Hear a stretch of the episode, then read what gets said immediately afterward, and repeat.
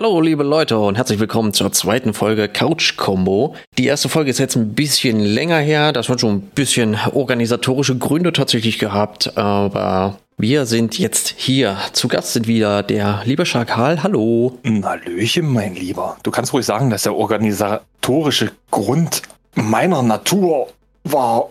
Tut mir leid. ist so ein bisschen, äh, es gibt so private Umstrukturierungen, so Sagen wir es mal so. Na, ich habe sozialistisch umgelagert. Nein, alles gut. Gut, danke, fahren Sie fort. Und wir sind auch zu dritt tatsächlich heute, ist nämlich auch der Xander zu Gast. Hallo. Hallo Lobby, hallo Schakal, danke, dass ich hier sein darf. Ja, grüß die mein Lieber. Schön, dass du da bist.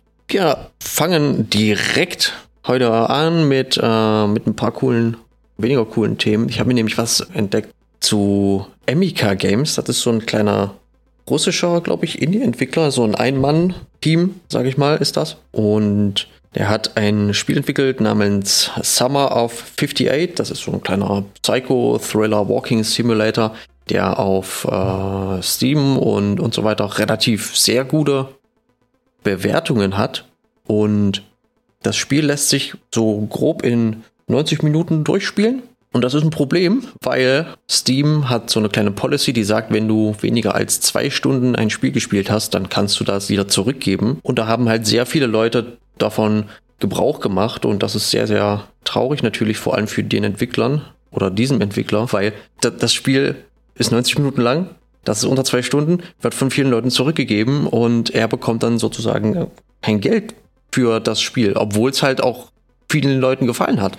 Das ist echt eine miese Sache. Er hat sogar dazu, er war sogar schon dabei, irgendwie ein zweites Spiel zu entwickeln. Das sollte From Day to Day heißen. Und hat er nur gesagt, das Spiel, das wird niemals das Licht der Welt erblicken. Er wird nicht mehr Spiele entwickeln in nächster Zeit. Er muss jetzt erstmal was anderes machen. Kann ich mir, kann ich auch völlig nachvollziehen, wenn man halt äh, kein Geld verdient, ne? Also irgendwie muss ja schon ein bisschen was reinkommen. Wie hieß das Spiel jetzt genau? Ich habe es zwar jetzt gerade im Hintergrund laufen. Äh, Summer of? Summer of 58 heißt das Spiel. Ach hier, Videospiel, da haben wir es doch schon. Ich wollte nämlich ganz kurz äh, gucken. Spiel für äh, Also meine, das Refund-Problem verstehe ich absolut. Das ist auch schade für den Entwickler selber. Und jeder, der das zurückgibt, obwohl er es durchgespielt hat, schämt euch. Fakt. Schämt euch. Da höre ich die Schandeglocke schon aus 12.000 Kilometern. Ich glaube, das Spiel ist gar nicht so teuer. Äh, warte, ich hab's gerade hab offen. Die haben im Stehen 7,39 Euro kostet tatsächlich aktuell. Das ist halt nichts. Und das nochmal dann zurückzugeben, einfach nur, wenn man sich denkt, ja, lol, 90 Minuten, haha, das kann ich ja noch zurückgeben, finde ich scheiße. Zumal das Spiel, wenn ich das gerade so im Hintergrund sehe, ähm, qualitativ eigentlich ganz gut aussieht. Ich habe ein bisschen Gameplay dazu angeguckt, das sieht tatsächlich echt gut aus, ist so ein bisschen die, ich, ich hätte fast gesagt wie ein Escape Room vielleicht, nur sehr textbasiert. Also man findet halt viele Notizen und Briefe, die man dann halt liest, um dann so ein bisschen Story erzählen und einem Hinweise geben, wie man, wie man weitermacht. Ich will auch ähm, dazu gar nicht viel groß weiter sagen. Wer, wer das nicht selber spielen möchte, der kann sich ja Gameplay dazu angucken. Entweder das oder kauft sich für die 7,40 Euro und gibt es nicht zurück. Ja, ich, das wäre natürlich das, das Beste, was man machen kann. Ne? Mach's wieder Bär, sei fair.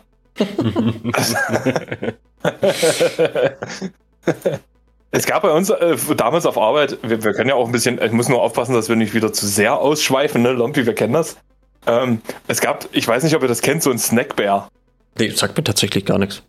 Echt nicht? Da ist quasi so eine Firma, die in Großraumbüros solche, solche Holzdinger befüllt mit verschiedenen Süßigkeiten. Also nicht ein Automat, sondern halt das frei. Und äh, die haben sowas wie eine Vertrauenskasse. Das heißt, meinetwegen, ein Riegel kostet 10 Cent. Zwei Riegel 20 und wenn du drei nimmst, bezahlt halt ein bisschen weniger bei Aktion. So. Und ich glaube, da hing so ein ähnlicher Spruch, deswegen ist mir das gerade eingefallen. Und das Ding heißt tatsächlich Snackbar. Also nicht Snackbar, ne? weil es ist, ne? ist ja eigentlich wie eine Bar, weil du kannst dich ja daran bedienen. Aber leider ähm, ist es halt so, Vertrauenskasse in der heutigen Gesellschaft schwierig. Da kam es halt immer mal vor, dass dann ein Zettel dran hing, ja, bitte achtet doch bitte das nächste Mal darauf, dass ihr alle bezahlt, weil ansonsten können wir euch das nicht mehr zur Verfügung stellen. Äh, so, das und damit Ende. Was habt Ja. ihr noch so? Könnt ihr jetzt hier noch weiter raushauen? Aber vielleicht wollt ihr, will jemand von euch mal ein bisschen noch zu Wort kommen. Also ich bin tatsächlich äh, Open and Early. Ich würde mich freuen, äh, da der Xander ja heute da ist, wenn er den zweiten äh, Teil übernimmt und ich dann nicht direkt jetzt anschließen muss. Ich muss sowieso gucken, was ich denn erzählen wollte. Äh, ja, lass mal den Xander erstmal machen. Hau mal raus. Ja, da kann ich gerne machen. Was mir besonders aufgefallen ist in letzter Zeit, wo ich mich richtig doll gefreut habe, ist äh, Pokémon Shining Pearl und Brilliant Diamond, weil das einfach äh, eine Neuaufmachung ist von meinem Lieblings-Pokémon-Teil Perl und Diamant. Ja, der Untergrund wurde neu gemacht, du kannst neue Geheimbasen bauen, Fossile finden, wie schon im alten Teil. Jetzt kann man aber auch im Untergrund zum Beispiel auch Pokémon fangen. Es gibt wieder diesen Contest, diese Show, wo man tanzen kann, die Skill-Checks machen kann und so weiter, wie man es halt damals kennt. Diese kleinen Minigames nebenbei. Was jetzt neu ist, ist auch, dass du einen Begleiter hast, der dich jetzt begleiten kann und der mit dir rumlaufen kann. Accessoires gibt's auch wieder richtig viele. Das heißt, du kannst deinen kompletten Charakter anpassen mit Outfits und sogar die Pokebälle kannst du customizen. Ich fand das eigentlich relativ cool und das kommt für die Switch raus und zwar jetzt im November und äh, ich werde es mir auf alle Fälle gönnen. Ähm, ist ein Remake, ne? Das ist ein Remake, genau. Das war, lass mich, lass mich lügen, Shining, also, also Pearl und Diamond war dritte Generation? Oh, das weiß ich nicht. Ich bin nicht so ein Hardcore-Pokémon-Fan. Na gut. Auf jeden Fall war es, glaube ich, für den sofort GBA. Bitte den Podcast. Entschuldigung. Entschuldigung, Lobby. Was für den GBA? Ich glaube, das müsste für den, ja, müsste für den Game Boy Advance gewesen sein. Äh, DS. Doch, Perl und das wird Diamant war DS. gegoogelt, mein Freund. Das war DS, das weiß ich ganz genau. Das war mein Lieblings-Pokémon. Das ist DS. Also sieht ja von der Optik als, als, als Remake von der Optik sieht ja ganz äh, äh, shiny aus. Eine sehr schöne 3D-Grafik, muss man schon echt sagen. Ja, sehe ich gerade hier. Gut, ich bin nicht so der Pokémon-Boy, von daher kann ich das jetzt. Oh man, oh, man kann seine Pokebälle mit Stickern bekleben. Genau.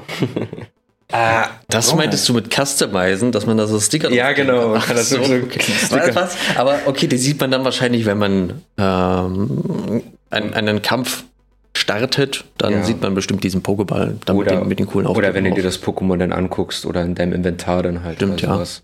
Man müsste vielleicht noch aufführen, der Xano hat gerade gesagt, äh, man kann auch wieder an Tanzwettbewerben teilnehmen.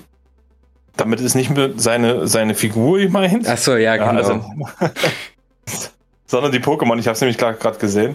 ja. Ist Also, aber ganz cool eigentlich. ist halt so gemacht wie im letzten Teil, nur halt, du hast jetzt noch ein paar mehr kleine Gimmicks da ringsherum. Ich glaube, ich würde mir das auch gönnen, da tatsächlich reinspielen. Das- Ich mag ja Pokémon an sich. Das Einzige, was ich bei Pokémon nur hasse, ist dieses Grinden. Ich bin kein Freund mehr von Level Grind. Finde ich blöd. Aber ansonsten ist das schon relativ cool eigentlich. Und wenn du jetzt schon sagst, du bist kein Freund vom Grinden, da ist sogar noch der Untergrund, Un Underground hinzugekommen. Oder ist dabei. Wo du dann im Untergrund Fossilien sammeln kannst und deine Basis ausstatten kannst. Wie, wie muss ich mir das mit der Basis vorstellen? Was ist das da genau? Also im letzten Teil war das so gewesen, du hattest dir so einen Bohrer gekauft für, keine Ahnung, 2000 Poké-Dollar oder wer das waren. Und damit konntest du dann im Untergrund dir so eine kleine Einkerbung im, in, der, in, in der Wand reinmachen. Da konntest du dann reingehen und dann hast du dann einen Poké-PC gehabt und konntest dann da so deine Basis mit Dekorationen ausschmücken und dann so Felsen hattest du im Weg gehabt, die musstest du dann durch deine Level, also wenn du deine Basis aufgelevelt hast, musstest du halt, konntest du dann diese Felsen wegmachen und leveln konntest du halt, indem du Fossilien gefunden hast oder von anderen Leuten Flaggen geklaut hast. Weil wenn du nämlich mit anderen Leuten in der Nähe bist ähm, und diese DS-Übertragung anhattest, konntest du gemeinsam zusammen im Untergrund sein und konntest von den anderen zum Beispiel Flaggen klauen und dadurch deine Basis erweitern. Jetzt ähm, mit der Switch, mit der großen Online-Funktion kann ich mir gut vorstellen, dass da ähm, sehr, sehr voll sein wird auch. Hintergrund. Klingt, klingt lustig. Ja, bin ich So, mal und für alle, die sich das Spiel holen wollen, äh, 19. November habe ich gerade gesehen, ist Release. Genau. Ne, ihr könnt euch das jetzt, glaube ich, auch noch, äh, was war das, habe ich da gerade gesehen? Giftcodes? Ich dachte, das wird der Vorbesteller. Also, 19. November, äh, wie heißt es? Pokémon Brilliant Diamond and Pokémon Shining Pearl. Super geil. Möchte da noch jemand was hinzufügen? Mit Pokémon erstmal nicht. Ne? Ich habe noch was anderes Pokémon-mäßiges, das äh, muss aber nicht direkt jetzt. Das machen wir gleich. Willst du jetzt nicht gleich mit anschließen? Ne? Nö, jetzt bist du erstmal dran, mein Freund. Ich habe mir ja noch nicht so viele Themen aufgeschrieben, weil ich auch ehrlich gesagt nicht so richtig wusste, was sind so die Highlights und Lowlights. Äh, Fakt ist, ein Highlight für mich persönlich ist, haltet euch fest, da, da, da, da, da, da, da, Riders Republic.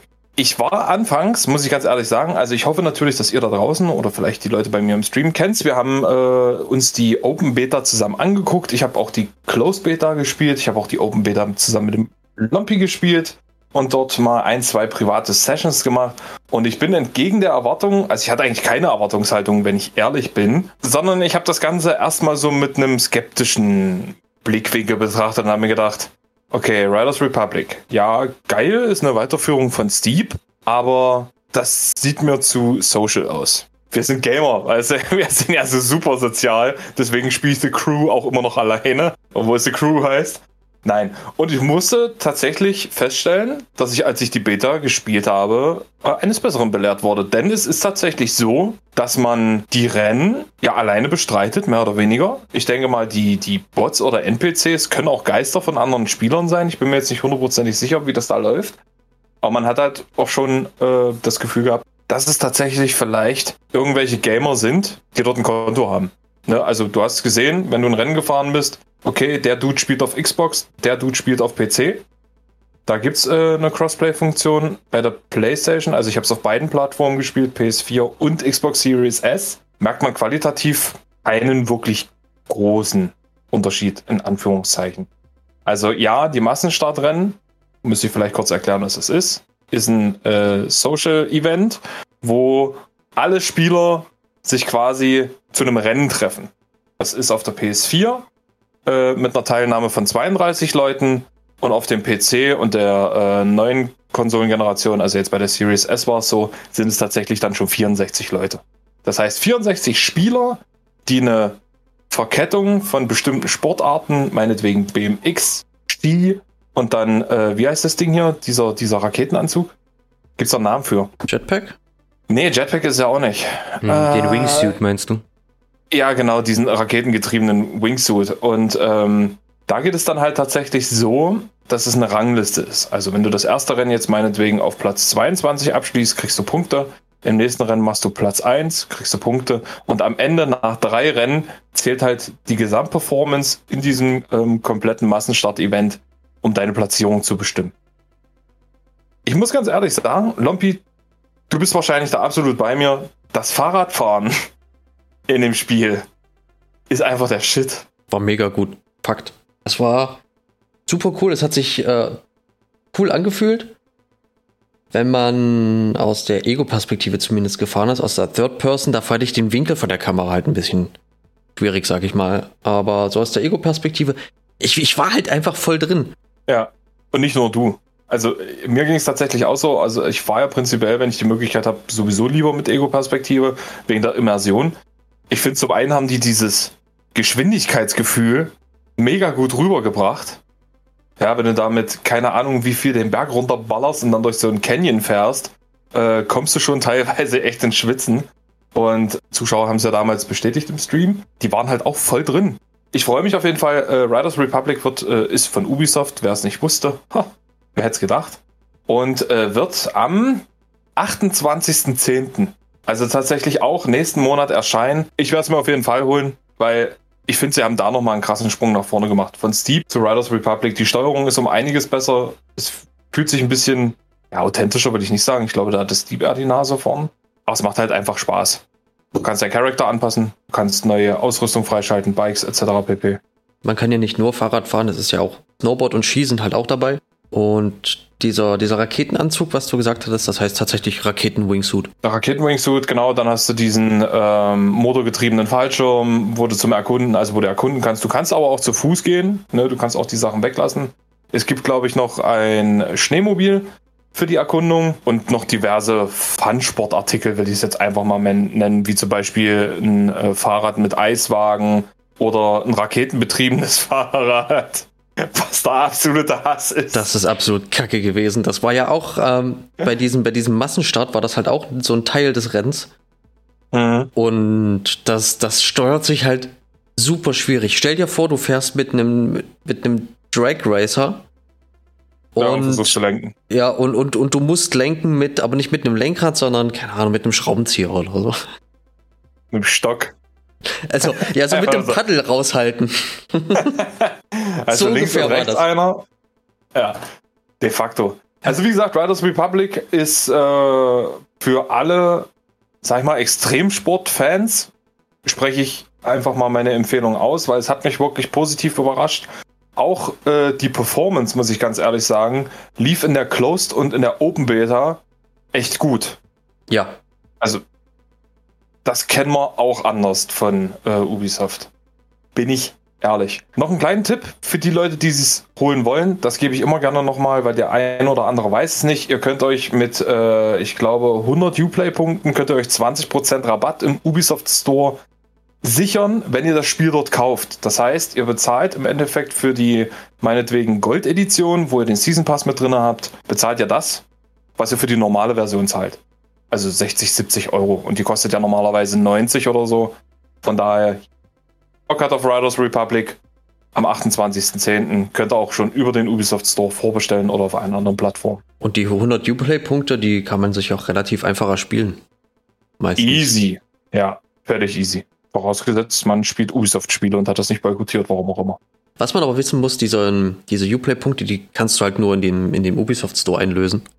Und du bekommst dann auf jeden Fall eine Disk-Version, richtig? Ähm, ich weiß gar nicht, wie das jetzt ist, weil die Series, also die Xbox selber, gibt es keine Disk. Ist ja alles über Cloud Gaming und ähm, ich werde mal gucken. Du wirst es ja sehen, du wirst es ja vorbestellen. Richtig, genau. Und ich werde es mir auf jeden Fall für die Series S holen.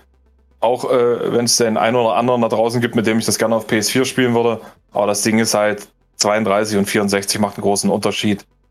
Und sorry. ja, Riders Republic, meine Damen und Herren. Achso, ihr könnt euch natürlich euren Charakter auch selbst gestalten. Es wird wahrscheinlich auch sowas wie einen Event Pass, also hier so ein, so ein Battle. Man sagt immer Battle Pass. Ich sage jetzt einfach mal, es wird bestimmt auch Seasons geben, wo ihr euch Zeug erfahren könnt. Es gibt auch Sponsorenverträge und so ein Kack. Also Guckt es euch gerne an und äh, wenn nicht, seht das sowieso dann spätestens Oktober bei mir. Hashtag Werbung. Danke euch für eure Aufmerksamkeit. ja, machen wir ein bisschen weiter. Wir, äh, mit Pokémon mache ich jetzt weiter. Pokémon Unite gibt es jetzt nämlich auch fürs Handy. Nicht nur für die Switch. Und äh, erstmal Pokémon Unite, wer es nicht kennt, das ist ein MOBA im Pokémon-Universum. Wie viele Spieler spielen da gleich noch? Sind 5 gegen 5 fünf gegen fünf Spieler gehen. Genau, das ist so das, das typische MOBA-mäßige. Es gibt eine Top-Lane, es gibt eine Bottom-Lane, es gibt einen Jungle. Und da versucht man halt gegen die anderen Gegner halt ein bisschen so anzustinken, indem man die kaputt haut. Äh, man levelt dort mit seinen Pokémon halt hoch. Du bekommst halt Spezialangriffe, kannst dich aber äh, wählen zwischen zwei verschiedenen Spezialangriffen. Zum Beispiel möchtest du, äh, wie halt mit, vor allem mit Lamos. Da ist halt damit die Frage, möchtest du Aquaknarre oder möchtest du Surfer? Und dann sage ich, ich nehme Surfer. das ist so mein, mein, mein Standardbild. Und du musst in dem Spiel random Pokémon kannst du besiegen. Dafür bekommst du so lustige gelbe Energiebälle. Wenn du dann die Gegner ausschaltest, bekommst du auch solche Energiebälle und die musst du in so einem, zu einem gegnerischen Tor bringen und versuchen dort reinzuwerfen und die müssen halt versuchen, ähm, das zu verhindern. So, das ist eigentlich im Prinzip das Spiel. In, in a nutshell, eine Runde geht ungefähr 10 Minuten und wer am Ende die meisten Punkte gescored hat, der hat halt gewonnen. Nicht nur ungefähr, sondern genau 10 Minuten. Du kannst ja nicht früher abbrechen und auch nicht länger spielen. Man kann noch aufgeben. Das kann man. Aber ja, also eine Runde geht halt 10 Minuten und danach ist vorbei. Und hoffentlich hatte man Spaß oder vielleicht auch nicht. Und das Spiel gab es halt ursprünglich nur für die Switch. Das ist gestern auch äh, für Android und iOS released worden. Und es gab dann so eine, ich nenne es mal eine Challenge von den Entwicklern. Die haben gesagt, wenn genug Leute sich auf den mobilen Plattformen vorregistrieren, dann packen wir da irgendwelche lustigen Geschenke rein. Und deswegen dürfen sich jetzt alle Spieler, die das aktuell sich holen, kostenlos ein Pikachu und einen Skin für das Pikachu abholen. Und das Spiel finanziert sich übrigens durch Premium-Währung. Da kannst du ja Skins kaufen und es ist leider auch ein bisschen Pay to Win. Denn die Pokémon, mit denen du spielst, den kannst du bis zu drei Items mitgeben. Und diese Items, die kannst du leveln. Und um diese Items zu leveln, brauchst du eine, irgendeine Währung. Ich weiß gerade nicht, wie die heißt. Ich nenne sie jetzt einfach Power-Up-Points. Und die bekommst du, indem du Spiele spielst und dann mit diesen Spielen Loot-Chests freischaltest. Und da können halt als Random Drop diese, diese Upgrade-Punkte halt drin sein. Oder du kannst dir die halt auch optional quasi Shop kaufen. Das hat so ein paar Leute arg aufgeregt. Kann ich auch völlig nachvollziehen, weil diese Items zu leveln, das ist einfach key, um zu gewinnen. Aber musst dann halt einfach dranbleiben. Im Zweifel spielst du halt ein paar CPU-Matches, damit du deine Loot-Chests bekommst, damit du deine Power-Ups leveln kannst. Deine, deine, deine, ja, genau das. Und mir macht es jedenfalls Spaß. Ich werde es noch ab und zu spielen. Wird nicht mein Main-Game, aber so, finde ich es cool. Oh, und es gibt jetzt äh, das Spiel sogar auf Deutsch. Das gab es halt vorher nicht. Vorher war es komplett nur auf Englisch. Ja, Mon Unite. Guckt da gerne mal rein, wenn ihr Bock drauf habt. Ja, für alle Pokémon-Fans da draußen auf jeden Fall ein guter Schritt. Ich denke mal, unterwegs auch gut zu spielen, vorausgesetzt äh, Netzabdeckung in Deutschland. Ja, so. richtig. Oh, und das, ich, bin, ich bin normalerweise übrigens überhaupt kein Freund von MOBAs. Ich finde die alle zum Kotzen, aber das macht mir irgendwie Bock. Ja, MOBA ist auch so gar nicht meins. Also Paragon habe ich damals ein bisschen gespielt, ja, aber. Gibt's gar nicht mehr Paragon, oder? Ja, ich weiß, das haben sie. Äh, es läuft jetzt unter einem Fanprojekt weiter. Ah, okay. Hat auch einen anderen Namen. Ich kenne im Prinzip nur äh, LOL, das spielt der Xandor regelmäßig. Und dann kenne ich noch Heroes of the Storm, das habe ich mir auch mal angeguckt. Also ich habe mir LOL und HOTS angeguckt und das fand ich beides so semi-scheiße. Ja, okay, Dota gibt's auch noch. Das hab ich, da habe ich gar nicht erst reingeguckt. Ja, ist auch nicht empfehlenswert. Andere sagen, ich finde das eher semi-gut und Lobby sagt direkt, ich finde das semi-scheiße. Sympathisch. Ja. wie gesagt, ich habe es mir jetzt im Hintergrund ja auch angeguckt. Wie gesagt, Pokémon ist damals nicht so hängen bei mir geblieben. Ist irgendwie. Aber klar, wer da Bock drauf hat, wie gesagt, guckt es euch gerne an. Wenn es Free-to-Play ist, mit äh, Mikrotransaktionen, ne, mag man ja immer. Wenn es dann aber schon wieder Pay-to-Win wird, ist auch kacke. Wir haben auch noch eine Sache, die dich, lieber Schakal, möglicherweise interessieren könnte. Das hat sich der Xander vorhin tatsächlich mehr oder weniger live angeguckt. Hm, ja. Darf ich aber kurz ein? Darf, oh, darf, ich ganz kurz? Mir ist nämlich gerade noch was eingefallen zum Thema äh, Pay to Win, MOBA und äh, Handyspiele. Bad News äh, für mich. Das ist mir jetzt gerade in den Sinn gekommen, als wir darüber geredet haben. Schlechte Nachrichten für mich und alle Tom Clancy-Fans da draußen.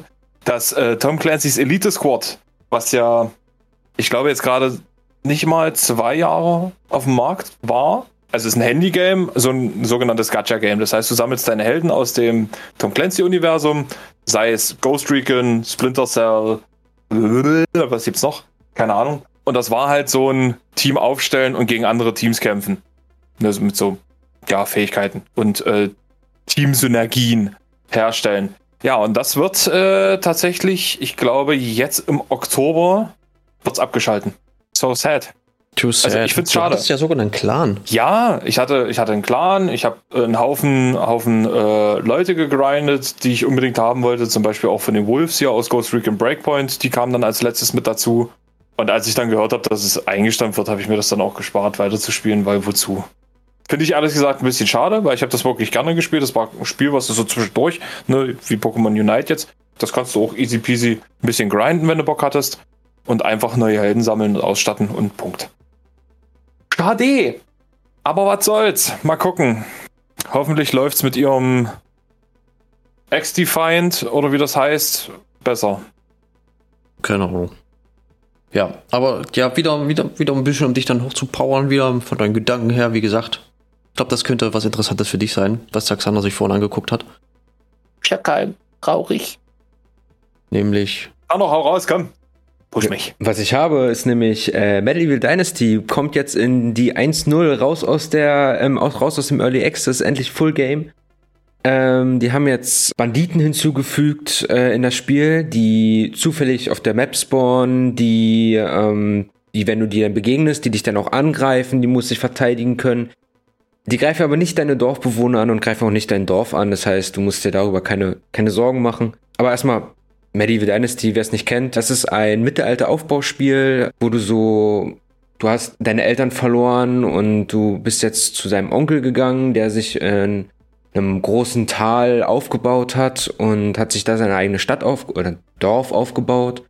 Und er gibt dir die Erlaubnis, dass du da dann auch dein eigenes Dorf aufbauen kann, kannst. Also machst du dir auf, fällst ein paar Bäume, baust dein erstes Haus, löst Quests, holst dir Dorfbewohner ran, gibst denen Aufgaben und versuchst so ganz groß zu werden. Dann gibt es einen Alterungsprozess in dem Spiel, das heißt, ähm, irgendwann bist du zu alt und stirbst dann und wenn du bis dahin keinen Nachfolger hast, ist das Spiel vorbei. Hast du aber Nachfolger, übernimmst du diesen Nachfolger und machst halt mit dem weiter. So, deine Dynastie wächst halt umso mehr also mit, mit, mit jedem Kind, was du hast. Und äh, jetzt in den 1.0 Update kamen halt die Banditen hinzu, die, ähm, die noch ein bisschen Challenging mit reinbringen sollen, was auch ein guter Aspekt ist, weil jetzt hat man mehr zu tun, als nur ähm, Hasen, Füchse oder Bären zu jagen. Auch neue Kräuter sind hinzugekommen, äh, die man jetzt nutzen kann, um Tränke und Elixiere zu brauen. Wo zum anderen auch sowas wie Night Vision hinzukommt jetzt. Das ist ganz interessant, finde ich. Und auch neue Gebäude wurden hinzugefügt. Also es gibt ja viele verschiedene Gebäudetypen. Gebäude zum Wohnen, Herstellungsgebäude oder einfach nur dekorative Gebäude. Und hier wurde jetzt zum Beispiel der Brunnen hinzugefügt, um zum Beispiel an Stellen, wo man wenig Wasser hat oder nicht so schnell an Wasser rankommt, den Dorfbewohnern mit Wasser ähm, zur Verfügung stellen kann.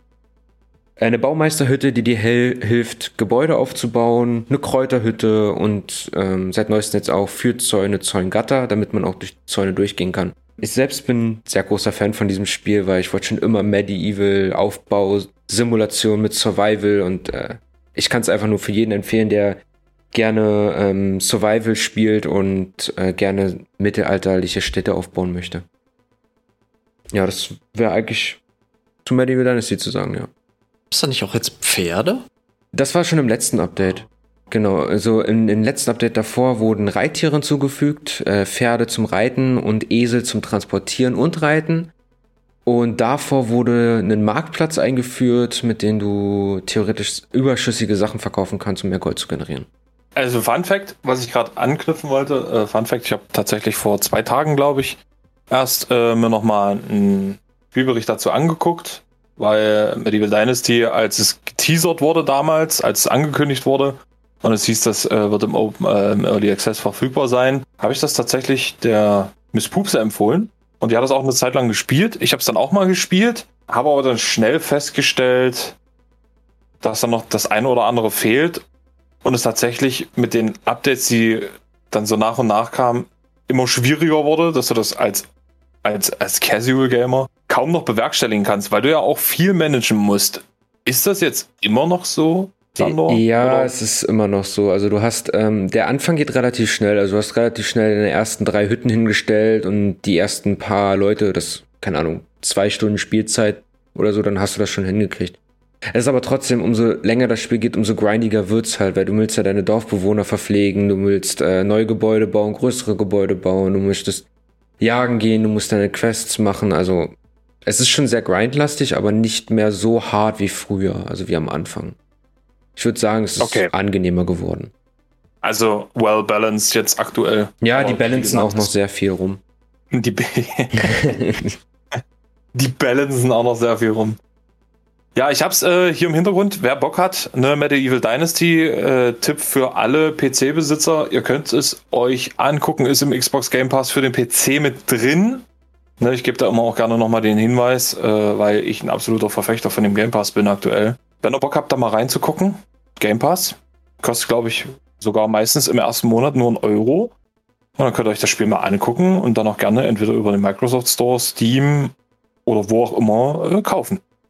Die Entwickler denken sogar noch darüber nach, ob sie nicht einen Multiplayer-Modus tatsächlich reinbekommen. Aber sie sagen, es ist, es ist halt äh, vom Design her beim Spiel nicht vorgesehen, deswegen könnte es äh, schwierig werden, das tatsächlich überhaupt einzubauen. Aber es steht bei denen noch auf der Liste von den Nice-to-Have-Sachen, sage ich mal. Man muss auch dazu sagen, die Entwickler hören sehr, sehr doll auf die Community. Äh, viele Sachen, die in der Early Access waren, die haben die hinzugefügt, weil die Community das gewünscht hat. Und ganz, ganz oben steht von denen auch der Multiplayer. Also das ist auf ein sehr, das war quasi erster Tag draußen, die Kreische waren schon groß, wir wollen Multiplayer haben dafür. Das haben wir auf alle Fälle auf dem Schirm.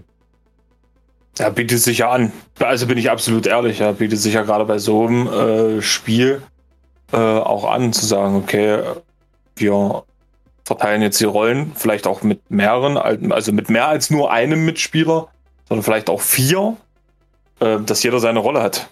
Schmied, Farmer, äh, Händler, wie auch immer. Förster. Förster, der Erste? Na, Förster, der Erste. nee, kann ich mir schon vor. Also auf jeden Fall cool, dass das Spiel aus dem Early Access rausgeschafft hat. An dem Sinne, ne, an, an RenderCube. RenderCube ist der Entwickler, ne? Und, und Top, Toplitz heißt die? Toplitz Aus dem. Toplitz in, in, in den Geschmack. Aber du hättest eigentlich den, den Tusch hättest du ruhig mit reinbringen können, ehrlich. ich danke dir. Schönes Ding. Ja, ähm, ansonsten Preis 35 Euro. Aufgerundet. Oh ja, der Preis hat sich erhöht, ne? Genau, mit dem neuesten Update ist der Preis um 10 Euro höher gegangen, aber naja. Mhm. Tja, Game Deswegen, wenn ihr ambitioniert. ne? am- am- Ja, deswegen. Ich weiß gar nicht, ist im Game Pass das Full Game drin oder nur eine Game Preview? Weil ich habe nämlich, glaube ich, mal gelesen, dass im Game Pass nur eine Game Preview drin ist. Ja, die Preview, so heißen im Game ähm, oder im, im Microsoft Store die Spiele, die im Early Access noch sind. Ah, Ja, ist jetzt aber mittlerweile gemünzt auf Medieval Dynasty. Da steht nicht mehr Game Preview. Also es ist Ja. tatsächlich schon als Full Game hier drinne. Cool, Alter. Also, Medieval Dynasty, meine Freunde. Ja, dann danke für den Beitrag. Hallo, hier ist der Zukunftslompi. Ich möchte an der Stelle nur mal ganz kurz anmerken, dass ich nicht daran gedacht habe, dass in der Nacht nach der Aufnahme von diesem Podcast Nintendo ein neues Direct zeigt und in diesem Direct wurde das, was ich jetzt gleich sage, tatsächlich bestätigt. Ich hätte hier bei den News noch zwei verschiedene Sachen. Ähm, darf ich da noch eins ganz kurz einstreuen? Nur, nur, nur Na klar. ganz, ganz kurz. Das ist auch so für die, für die Switch. Ähm, hat nämlich äh, der Insider namens Nate the Hate äh, hat etwas lauten lassen. Der hat nämlich gesagt, dass für die Switch möglicherweise äh, N64-Titel dazukommen könnten für die Nintendo Plus-Abonnenten. Also, wenn, wenn du Nintendo Plus-Abonnent bist, da hast du jetzt so NES und Super Nintendo mit dabei. So, so, eine, so eine gute Auswahl an Spielen. Und ja, N64 könnte halt mit dazukommen, aber er sagt, da, wenn das Nintendo macht, dann könnte aber auch das Abo teurer werden. Beziehungsweise es könnte auch sein, dass dann Nintendo ein äh, Premium-Abo anbieten könnte für das Nintendo Online. Switch Online oder so heißt das, glaube ich. Das kostet ja, im, wie viel kostet das im Jahr? Euro Das oder ist- 30 Euro? das ist ist irgendwie super wenig auf jeden Fall. Deswegen könnte ich mir schon vorstellen, dass da Nintendo eigentlich vielleicht ein bisschen mehr Geld dafür haben wollen würde. Aber jetzt nur weil ein paar N64-Spiele dazukommen, weiß ich nicht, ob das jetzt ein Premium wirklich wert wäre oder so. Aber das wird sich dann zeigen. Ja, das wollte ich kurz nur so mal einwerfen. Das ist mir gerade eben eingefallen. Ich bin gerade am überlegen, äh, du hast gesagt, 15 Euro im Jahr. Ja. Guck das gerade nochmal live nach, wie viel das genau war.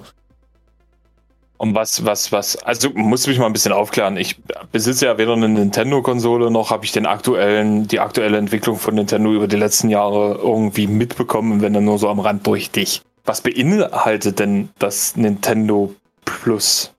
Ich nenne es jetzt einfach mal so. Ja, das ist im Prinzip wie, wie das PS Plus genau. Das ähm, gibt dir Cloud-Speicher für deine Spielstände und du brauchst es halt generell, um Titel online spielen zu können.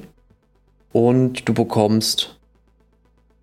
Also beim PS Plus zum Beispiel ist es ja so, dass du jeden Monat zwei Spiele Hm. bekommst. Das ist bei. Zwei Kackspiele, sag's ruhig. ich wollte es nicht so direkt sagen, aber ja. ähm, das ist bei, bei Nintendo Switch Online nicht so. Dafür hast du aber halt dieses Super Nintendo und NES Spielangebot. Das hast du halt nur als Online-Abonnement-Kunde. Gerade nicht raus, wie viel das im Monat kostet, weil Nintendo die ganze Zeit mir irgendwelche Bilder um die Ohren schlägt. Das ist Nintendo Online. Das ist mega cool. Hier hast du Cloud-Speicher. Und es gibt eine Smartphone-App. Oh, und du hast exklusive Angebote für Mitglieder. Wo ich nämlich eine, äh, eine Debit-Card tatsächlich habe, kann ich mir vielleicht auch. Es gibt nämlich solche Spezialcontroller für die Switch, die du nur als Abonnementkunde hier kaufen darfst. Die sind dann Hä, im Super? Nintendo oder im NES sein. Falls die noch verfügbar sind, würde ich mir die ganz gerne holen. Und ich konnte es bisher nicht, weil die wollen nämlich unbedingt eine Kreditkarte dafür haben. Nintendo, fix this. Wir wollen, also im E-Shop gibt es ja schon PayPal. Warum kann ich das dafür nicht verwenden? Hm? Ich finde schon mal grundsätzlich, grundsätzlich, bin ich ehrlich, eigentlich richtig kacke zu sagen, ja, pass auf, Boy, du darfst den Controller nur kaufen, wenn du halt Plus-Abonnement hast. Ah ja. Hä? Ohne Monate? Scheiß, stell dir mal vor, alle, alle Entwickler oder alle Soft äh, Hardware-Entwickler, nicht Software, ist Quatsch, ähm, würden jetzt sagen, ja, mein Freund, wenn du die neue Forza 5 Controller-Edition von äh, Xbox haben möchtest, dann verkauf mir doch deine Seele und deine Kinder gleich noch mit, dann kriegst du das erst. Nee, aber nehmen wir das jetzt mal an, ja. Du kriegst sonst immer nur hier so Standard-Controller, äh, ne, meinetwegen, die du zur Konsole dazu kriegst, aber sobald du dir ein anderes Modell kaufen möchtest, was formschön ist, dann noch zusätzlich was abzuschließen? Naja, Ernsthaft? Ob das wirklich formschön ist, keine Ahnung. Nee, aber du weißt, wie ich es meine. Selbst wenn es jetzt nicht von der Form her schön ist, sondern einfach nur vom Äußeren. Finde ich es halt wirklich fraglich zu sagen, du kannst dir den kaufen, aber nur, wenn du das Abo hast. Ja, ja, exakt. Ähm, kann ich nachvollziehen. Übrigens, ich habe jetzt gerade nachgeguckt, 12 Monate kosten 20 Euro oder die Familienmitgliedschaft für 12 Monate kostet 35 Euro. Familienmitgliedschaft ah, okay. heißt das, glaube ich, äh, also da können mehrere Leute mitmachen. Bis zu acht können sich dann äh, diese, diese Mitgliedschaft teilen. Das heißt, die wie Netflix teilen, nur mit Nintendo. Ja, das ist die Definition von einer Familie. Acht Menschen. Nein, keine Ahnung. Ich wollte so, ich wollt so gesagt haben, dass man sich das vielleicht auch mit Freunden teilen kann. Ach so, ja. Äh, also, wenn jemand einen Nintendo-Ding sie Bumsi äh, besitzt, ihr könnt gerne bei Lompi anschreiben. Nee, nee. Braucht er nicht. Ich bin, bin Familienadministrator. Mehr sage ich dazu nicht. Weil das schon eine Familie ist, kann ich dir. Na guti. Da haben wir das doch äh, mehr ausgeführt, als äh, Lompi eigentlich wollte, glaube ja, ich. Krank, äh, krank. So, was haben wir denn noch? Du hast da was. Highlights und Lowlights. Ja, das habe ich vorhin, äh, das könnte ich ja auch eigentlich bei, was spielen wir? Ist nur so ein kleiner Tipp, weil ich glaube, das ist so ein Spiel, das geht auch unter. Ist äh, heute in den Xbox Game Pass gekommen und zwar, ich mach's euch mal, äh, ich mach's mal kurz auf. Und zwar nennt sich dieses Spiel Tainted Grail Conquest. Und äh, vorstellen könnt ihr euch darunter ein Roguelite Turn-Based Deck-Building Abenteuer RPG. Spaß. Das ist die Definition. Das sagt mir ein bisschen was so von der Idee will das auch ja, mal tatsächlich, ein bisschen angucken. Also ich, warte mal, gibt es dazu eine. Also es gibt auf jeden Fall, das Spiel gibt es auf Deutsch, aber die Beschreibung gibt es leider, glaube ich, nicht auf Deutsch. Präzisionen sind bisher auch sehr positiv. Das Spiel ist tatsächlich aber schon, deswegen wollte ich es nur kurz einwerfen, das ist im Juni erschienen. Schon diesen Jahres. Und es ist halt, es gibt neun verschiedene Klassen. Du kannst deinen Charakter selber anpassen. Du kannst deine Decks selber machen. Und ähm, du hast halt auch verschiedene Aufgaben. Bisher fand ich es vom Look echt gut, konnte es mir aber noch nicht genauer weiter anschauen. Deswegen habe ich gesagt, vielleicht nach dem Podcast mal gucken. Kommen wir vielleicht mal noch rein, je nachdem, wie spät es ist. 17 ja, Euro also wollte es nur mal ein. Ja, und äh, das ist tatsächlich ein Spiel, äh, ich sag mal, wie Star Renegade oder oder was haben wir irgendwie gespielt, Lumpy? For the King? Hm. Wo du wirklich mal ein bisschen äh, halt Wiederspielwert hast. Und das für 17 Euro. Mal so eine Runde zwischendurch. Turn-based äh, Deckbuilding RPG. Spaß. Ähm, muss ich jetzt wieder nochmal hinzufügen. Äh, Finde ich eigentlich ganz geil. Ach, das sieht aus wie ein Spiel, was man so mal an einem Abend mal eben spielen kann. Jetzt tatsächlich, ja. Kann ich, kann ich tun. Stimmt, das haben wir ja bei, bei, bei äh, Schmiers of War. Haben wir das ja auch gemacht, ne? Ja, ja. Hast du halt, ne? Oder hier was? Genau, das ist so wirklich so ein Game, wo man zusammen entscheiden könnte, ja, was machen wir denn jetzt? Generell eine Sache, die wir gerne mal gemacht haben. So zusammen auf der Couch, Bierchen auf und dann irgendein Spiel, was so ein bisschen rundenbasiert ist und dann ja. gemeinsam Strategie entwickeln. Empfehle ich jeden da draußen. Könnt ihr mal machen. Einfach okay. mal so einen Abend, so ein schönes Turn-Based Bierchen und ein Turn-based Bierchen. Bisschen, da bin ich dabei. Und dann ein bisschen daddeln. Ne? Deswegen einfach nur mal kurz eingeworfen. Hallo, hier nochmal der Zukunftslompi. Ich wollte nur kurz darauf hinweisen, dass der Schakal übers Discord zu uns geschaltet war und das Internet bei ihm ein kleines bisschen ab jetzt Probleme machen könnte. Nur, dass ihr Bescheid wisst, wenn es ein bisschen zu merkwürdigen Geräuschen kommen könnte. Ne? So, dann äh, fahren Sie fort. Ah ja, ich habe noch was Kleines zu Grand Turismo 7. Das wurde ja Deswegen die Überleitung. angekündigt ähm, bei, dem, bei der PlayStation Showcase dieses Jahr vor, also vor kurzem. Das Release Date ist eingesetzt für den 4. März 2022 und kommt für die PS5 und die PS4 raus. Und da habe ich etwas gelesen, wo ich mir dachte, holla, die Waldfee, das ist ja merkwürdig, weil tatsächlich soll das grafisch, also die Grafikunterschiede zwischen PS5 und PS4 sollen gar nicht so groß sein. Ähm, tatsächlich sollen Unterschiede sollen nur äh, die Ladezeiten generell sein, also PS5 ein bisschen schneller als die PS4, weil ist ja klar. Und auf der PS5 gibt es Raytracing nur im Replay-Modus und in-game gar nicht. Und dann frage ich mich, bis auf, dass man längere Ladezeiten hat, warum sollte ich mir die PS5-Version kaufen? Ist ein guter Punkt. Und das sind äh, in letzter Zeit so einige Spiele, wo ich mir die Frage stelle, warum sollte ich mir dann die PS5-Version kaufen? Ich muss auch ganz ehrlich sagen, äh, Forza etc. pp. Und ich habe mir den Trailer im Showcase äh, auch angeguckt von GT7. Ich habe den jetzt gerade hier im Hintergrund nochmal auf. Ähm, was mir dabei gar nicht gefallen hat, ich weiß nicht, ob es nur mir dabei so ging, aber ich bin halt jemand, der wirklich viel Wert auf äh, die Ausarbeitung des legt. Äh, ja, einfach, ich, ich fand irgendwie, sah das nicht zeitgemäß.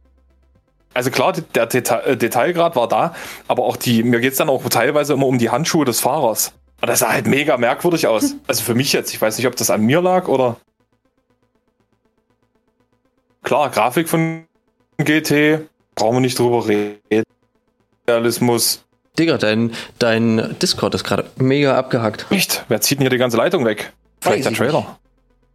So, ist jetzt besser? Möglich, kann schon sein. Hm, na dann warten wir mal. Ich habe aber noch So. ein bisschen mehr, was ich, was ich da sagen soll. Und zwar ähm, wird Ja, Turismo 7 nämlich dauerhaft äh, online sein wollen, auch für die Kampagne. Der Grund dafür wurde gesagt, dass das soll wohl Cheaten verhindern. Kann ich auch vielleicht so ein bisschen nachvollziehen, aber dafür jetzt zu sagen, nur damit die Leute nicht cheaten, always on zu machen, ist schon ein bisschen oll. Und die Community, die findet das auch eher so semi-toll. Denn die erinnern sich an äh, Drive Club, was 2014 rausgekommen ist. Das hatte nämlich genau wegen diesen Online, äh, Always Online arge Probleme. Und dazu kommt noch, Drive Cup zum Beispiel kann man seit letztem Jahr nicht mehr wirklich spielen, weil davon die Server abgeschaltet wurden. Sowas gibt's dann wahrscheinlich auch irgendwann bei, bei GT7, was ein bisschen arg schade ist. Ja, und auch MLB The Show hat da so einen Online-Modus und das hatte so gute Probleme mit dem Always-On-Kram, dass man teilweise gar nicht spielen konnte und sogar Fortschritt verloren gegangen ist. Und jetzt stell dir das mal bei Gran Turismo vor. Du fährst einfach dein Rennen und mitten im Rennen einfach so, hallo, unsere Server sind kacke, dein ganzer Fortschritt von der letzten Stunde ist weg, tschüss. Also da hätte ich der auch Stunde, Bock Junge, drauf. von, der letzten, von, von dem Grind der letzten zehn Jahre. Alter. Dein ganzer Spielstand ist Einfach jetzt aus. weg. Ja. Also, Du, das kann aber tatsächlich passieren, ne? Dass solche, so, solche Sachen dir äh, deinen Online-Spielstand zerschießen. Ja, Uh, ob ich das möchte? Ich finde aber dieses Always, ich weiß Always Ultra, würde ich gerade sagen. Ähm, Always Online, ich weiß gar nicht, bei welchem Game das noch war.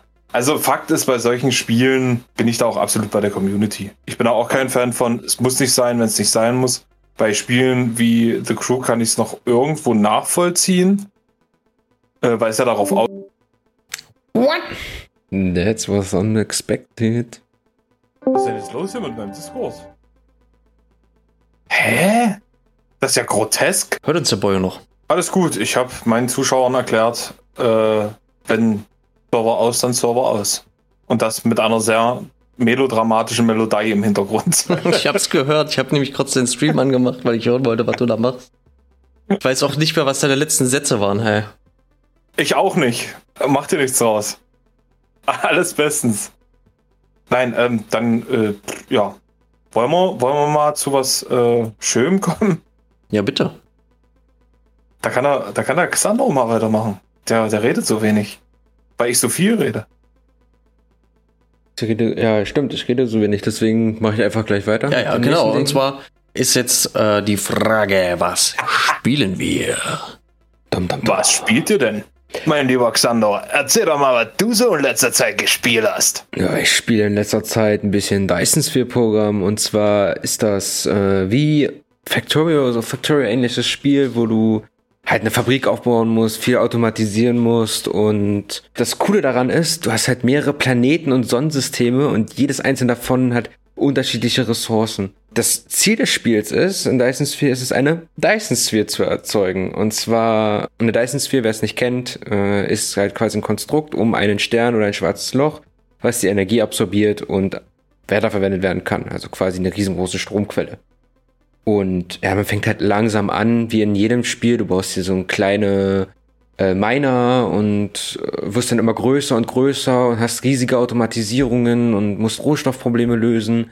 Du hast Gasgiganten von einem ähm, äh, ja, Gasplaneten, wo du dann Gase abziehen kannst mit Hilfe von ähm, Extraktoren und die musst du dann mit interplanetaren Schiffen wieder zu deiner Hauptbasis oder zu anderen Produktionsstätten bringen. Ich bin sehr, sehr fasziniert von diesem Spiel, weil ähm, es halt einfach Factorio im massiven Stab. Also wirklich massiv größer. Kann ich auf alle Fälle jeden Fan von so Spielen wie Factorio, so Factory Building Games, kann ich das Spiel echt empfehlen. Sehr grindlastig? Fragezeichen. Ähnlich wie Factorio. Der Anfang ist grindlastig, dann geht's schneller und schneller und schneller. Dann hast du eine Phase, wo es wieder flach wird, weil du dann nicht weißt, was genau du jetzt so machen musst oder musst Planeten erkunden oder sowas. Und dann wird's wieder ein bisschen schneller, bis du zu dem Punkt kommst, wo du alles hast. Also man kann's sagen, ja, es ist grindy am Anfang, aber es wird sehr schnell nicht mehr grindy. Also, wie gesagt, am Anfang musst du halt, du hast so Kohle, Eisen und Kupfer zum Beispiel. Und am Anfang musst du halt immer hin und her und musst dir da Kohle holen, da Kupfer holen, da Eisen holen. Musst das dann per Hand erstmal verarbeiten, dir per Hand Sachen bauen.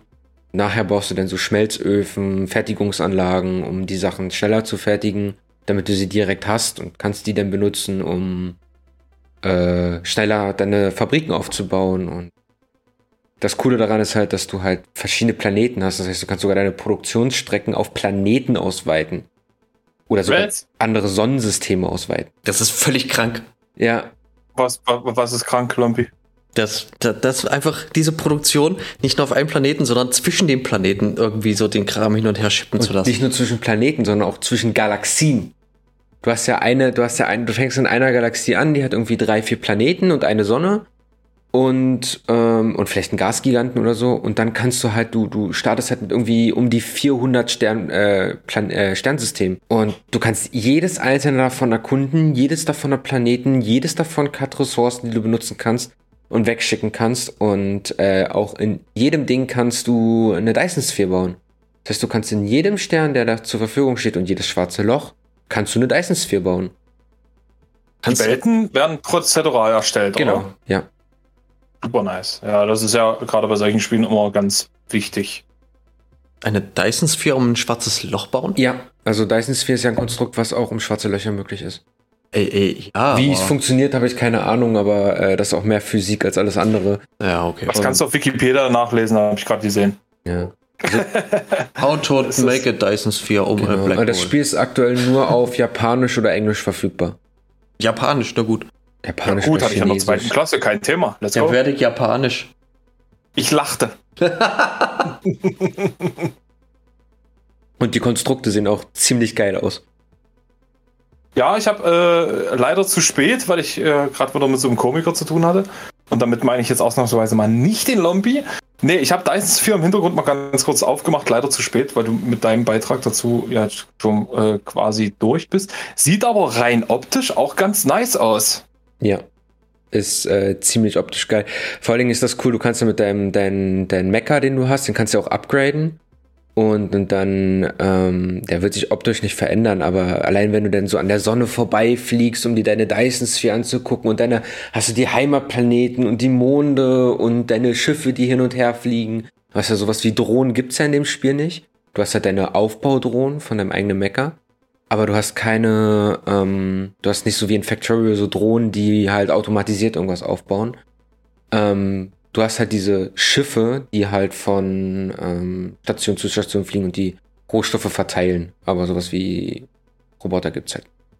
Also könnte man fast sagen, du machst es, ich sage mal, zu meinetwegen 75% händisch. Ja, 80. Nein. 80 sogar. Nein, äh, du machst, du machst eigentlich fast gar nichts mehr später händisch, außer deine, deine, deine ähm, Station aufbauen. Das ist alles. Weil nachher hast du einfach eine Produktionslinie für alles. Ach, ich will jetzt mal 500 Miner haben oder 200 Öfen. Hole ich mir einfach ab. Kein Ding. Oh, hast du extra angerufen, oder? Genau. mal schnell bestellt so. Ja, äh, Dyson Sphere Program, aktuell noch im Early Access, so wie ich das gerade sehe, äh, auf Steam mit, äh, jetzt müssen wir ganz kurz gucken, 16,79 Euro. Aktuelle Preislage. Wenn ihr da noch ein bisschen was drauflegen wollt, weil er sagt, jo, Spiel ist geil mit Soundtrack und digitalen Artbook, äh, sind wir da nochmal bei 12,18 Euro. Wie hast du Dyson Sphere schon mal gespielt? Ich habe nur ein bisschen Gameplay mir mal angeguckt. Boah, ist aber schon eine Weile her, habe ich äh, dem Xander ein bisschen zugeguckt, wie er, wie er das da gespielt hat. Das sah interessant aus, aber solche, solche Factory Building Games sind nicht so ganz meins. Da, das, da bekomme ich sehr, sehr schnell den Gedanken so, oh, das hätte ich besser optimieren können. Und dann Dafür ist es doch da. ich mich hart. Ja, klar, aber dann möchte ich halt wieder ein neues Spiel anfangen, wenn ich dann merke, so, dass ich was hätte besser machen. Ja, sollst du ja auch. Hä? Ja, das ist aber dann, dann, dann Du lebst halt mit dem Progress, den du äh, von anderen Spielständen mitnimmst, weißt du? du? Du fängst einen Spielstand an, lernst was und nimmst du mit und dadurch bist du schneller am nächsten. Ja, aber dann denke ich mir so, ja, aber dann muss ich den ganzen Scheiß wieder neu bauen. Und Ja, das, ist natürlich. ja, klar, darauf basieren halt natürlich die Spiele, aber das ist so äh, nicht immer so mein äh, Geschmack von die, die Spiel. Okay, okay. Lompi, möchtest du vielleicht als nächstes, mein Lieber? Ja, war spiele ich im Moment mal wieder ein bisschen häufiger Phasmophobia. Geister. Ja, so Austreibungssimulator ist es ja nicht. Es ist ja so ein Geist. Rausfinden, was ist das für ein Geistsimulator? Sag ich mal. Ja, ein neues Update bekommen. Ist ganz schön viel passiert in dem Spiel. Äh, Ich habe gab- ja, bitte? Ich hab gestern gesehen, äh, Party-Dingsi, Ja. Partyballons und, und, und Disco-Kugel im, im, im Lobbyraum. Ja. Richtig. Einjähriges, ne? Äh, es war einjähriges Jubiläum, genau. So, zu diesem Zweck haben die sich gedacht, sie wären mal richtig lustig. Dann gab es halt in der Garage Disco-Kugel, Musik, farbige Glowsticks und Ballons. Und ich weiß nicht, ob es zu dem Anniversary äh, Event war oder ob das so generell jetzt einfach mit eingebaut wurde. Die lustigen Geisterorbs, die sollten sich jetzt bewegen.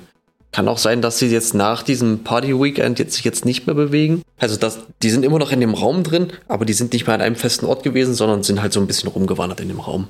Von links nach rechts mal ein bisschen und so. Da habe ich aber gelesen, das war schon mit dem letzten Update wohl Ah, okay, dann war so das geplant. Also das soll permanent bleiben. sehr cool. Das Richtig. ist, das ist cool, weil das fände ich nämlich tatsächlich nice. Ansonsten gab es nämlich mit dem, mit dem riesengroßen Update äh, wurden die kompletten Instrumente, die man hat, redesigned. Also die haben ein komplettes neues 3D-Models haben die bekommen. Teilweise funktionieren die jetzt auch ein bisschen anders. Und es gibt auch ein neues Item, den Dots-Projektor. Das ist so ein lustiges Ding, was du auf den Boden wirfst oder an die Wand babst. Das macht dann so, ich sag mal, grüne Laserstrahlen einfach. In einem Halbkreis. Ah, Wenn er der Geist, wenn der auf diesen Dots-Projektor reagiert, dann siehst du dann kurz so, ich sag mal, so schemenhaft, dass da halt ein Geist durchwandert, siehst du dann ab und zu.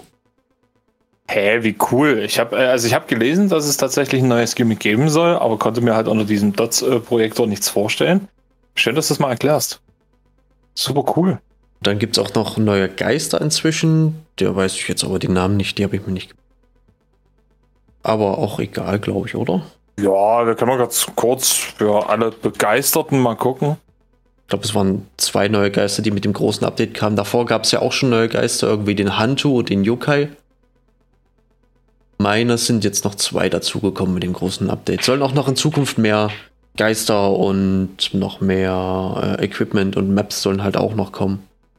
Ansonsten mit dem großen Rework reagiert der Geister jetzt auf äh, Elektrogeräte, die du dabei hast, wenn die eingeschaltet sind. Und also nicht nur auf deine Stimme, sondern wenn du jetzt die Taschenlampe anhast und der Geist ist bei dir in der Nähe, dann riecht ja die Taschenlampe sozusagen, wenn die und läuft dann dem Geruch der Elektrizität nach. Bedeutet, wenn du die Taschenlampe ausmachst, dann bekommt ja die Taschenlampe halt nicht mehr mit. Oder wenn du ein Item dabei hast, was immer Strom verwendet, zum Beispiel die Videokamera, dann solltest du die ganz schnell einfach wegwerfen. Dann bekommt er das nämlich auch nicht mehr mit. Okay, also klingt auf jeden Fall äh, danach, dass wir auf jeden Fall mal wieder eine Vierer-Koop-Session im Stream machen Ja, definitiv können wir das machen. Ne? Da wäre ich äh, ähm, sehr gerne mit dabei. Die zwei Geister sind der Gorio und äh, Meiling. Oh. Okay. Oder Mühling. Oder ja, der, der. Sagen wir Meiling, wird schon passen. Ich finde es auch, ich sehe es gerade Sprint Rework. Also sie haben das Sprinten überarbeitet. Ja, da, da komme ich auch gleich noch drauf zu. Aber erstmal wollte ich noch ein bisschen über die, über die äh, Gadgets, die man hat, noch ein bisschen reden. Die Taschenlampe, die hat ja, wenn der Geist in der Hand gestattet hat, so lustig geflackert, so an, aus, an, aus, an, an, an, aus, aus.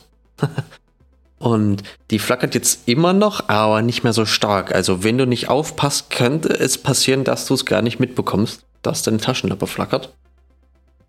Ah. weit genug weg bist, sieht gar nicht. Genau, und wenn du weit genug von dem Geist weg bist, dann passiert gar nichts. Dann kriegst du das maximal mit, dass der Geist, äh, der ist jetzt dauerhaft am, am laut rumtrampeln und am grutschen. Und die Elektrogeräte werden nur noch von dem Geist beeinflusst, wenn er halt nah genug dran ist. Und wenn du im Prison unterwegs bist, kann es sogar sein, dass du die Hand gar nicht mitbekommst, weil du weder den Geist hörst, weil er zu weit weg ist, noch halt, dass die Taschenlampe flackert. Das Einzige, wo du es noch mitbekommen könntest, ist das äh, Walkie-Talkie. Das macht dann immer noch so Störgeräusche, wenn du es dann benutzen möchtest. Auch das Asylum oder der Highschool sollte groß genug sein. Ja. Gut, für die Farmhäuser wird sich das, also für die Häuser selber wird sich das wahrscheinlich nicht äh, spürbar aus. Also klar, vielleicht ein bisschen. Aber er sagt schon, gerade die großen Gebiete, wo du halt wirklich länger unterwegs bist, da könnte es tatsächlich in Zukunft sehr interessant werden.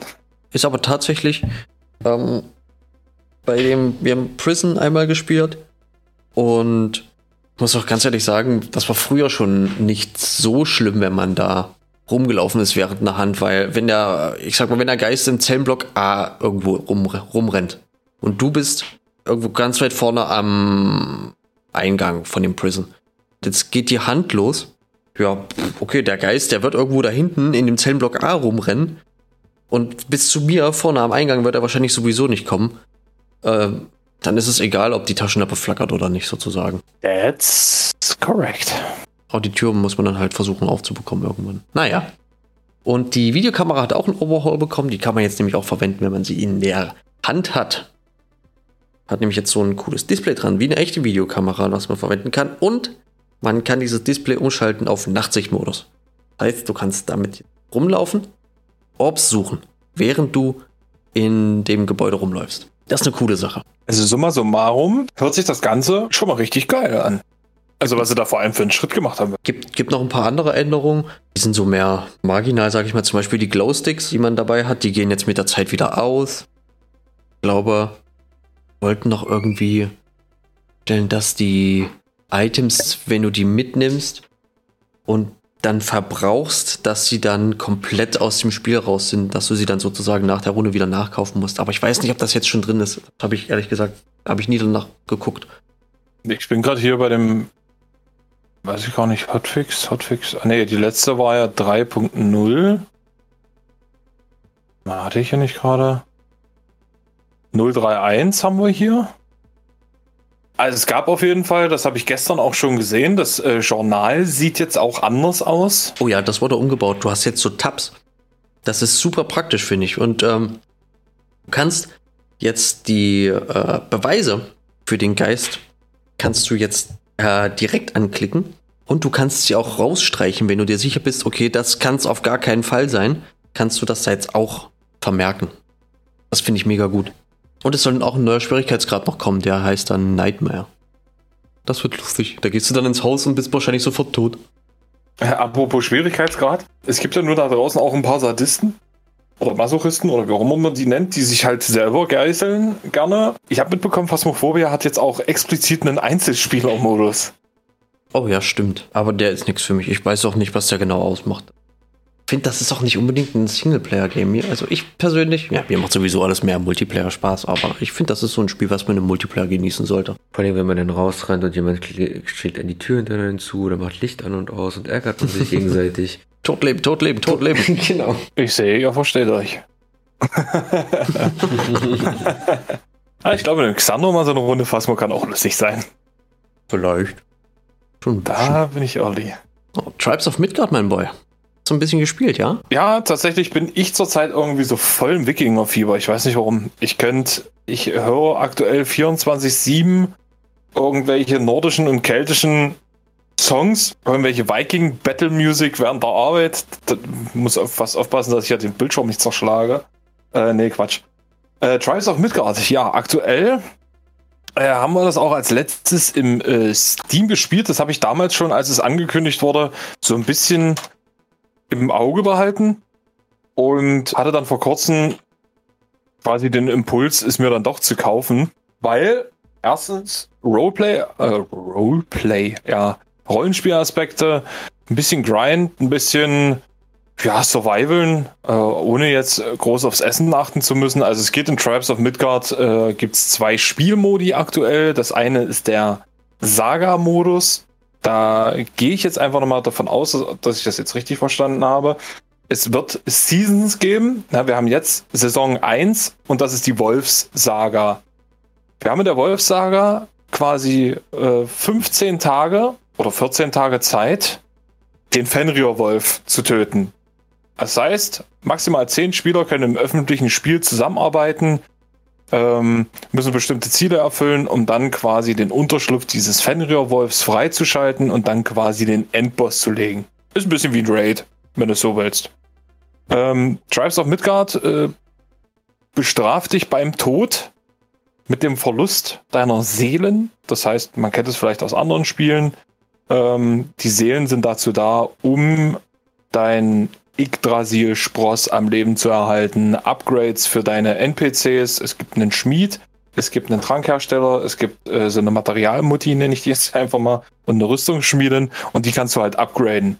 Die Upgrades bringen dir, klar, fortschrittlichere Waffen und Rüstungen, aber auch NPCs, die ein bisschen mehr aushalten und austeilen. Denn immer nachts kommen sogenannte Heelmonster und wollen diesen Yggdrasil-Spross vernichten. Und da ist es extrem wichtig, dass man auch auf die Verteidigung seines, ich habe gerade das falsche Spiel im Hintergrund die ganze Zeit offen, ähm, dass man diesen Spross beschützt. Aber man muss natürlich auch gucken, Zeitmanagement, dass man dieses Ziel nicht aus den Augen verlässt. Denn ab Tag 14 kehrt der niemals endende Winter ein. Das heißt, es wird kalt. Du musst dafür sagen, dass du durch die Kälte nicht stirbst. Und es werden permanent Monster auf deinen Baum losgelassen. Okay. Zwischendurch hast du dann immer mal noch das Problem, dass ein Jötun, also die Jötun sind ja die äh, Riesen aus anderen ähm, Zwischenwelten wie äh, Helheim oder Helheim, sagt man ja auch Niffelheim, äh, hast du dann quasi einen Eisriesen, einen Feuerriesen, dann so eine hässliche, meine absolute Lieblings ist so eine Dunkelmagierin, nenne ich es jetzt einfach mal, äh, was unter den unter der Rangliste von diesen vier Riesen, die es aktuell sind, glaube ich, vier, die es aktuell gibt, die schwerste von allen ist. Der andere Modus, und da kann man sich äh, die Einstellung selber vornehmen. Also Saga-Modus ist vorgegeben vom Entwickler und der Überlebensmodus, dort kannst du deine Parameter selber anpassen. Also du kannst einstellen, was du verlierst, wenn du stirbst. Du kannst die Stärke der Monster einstellen, du kannst die Stärke der Gegner einstellen.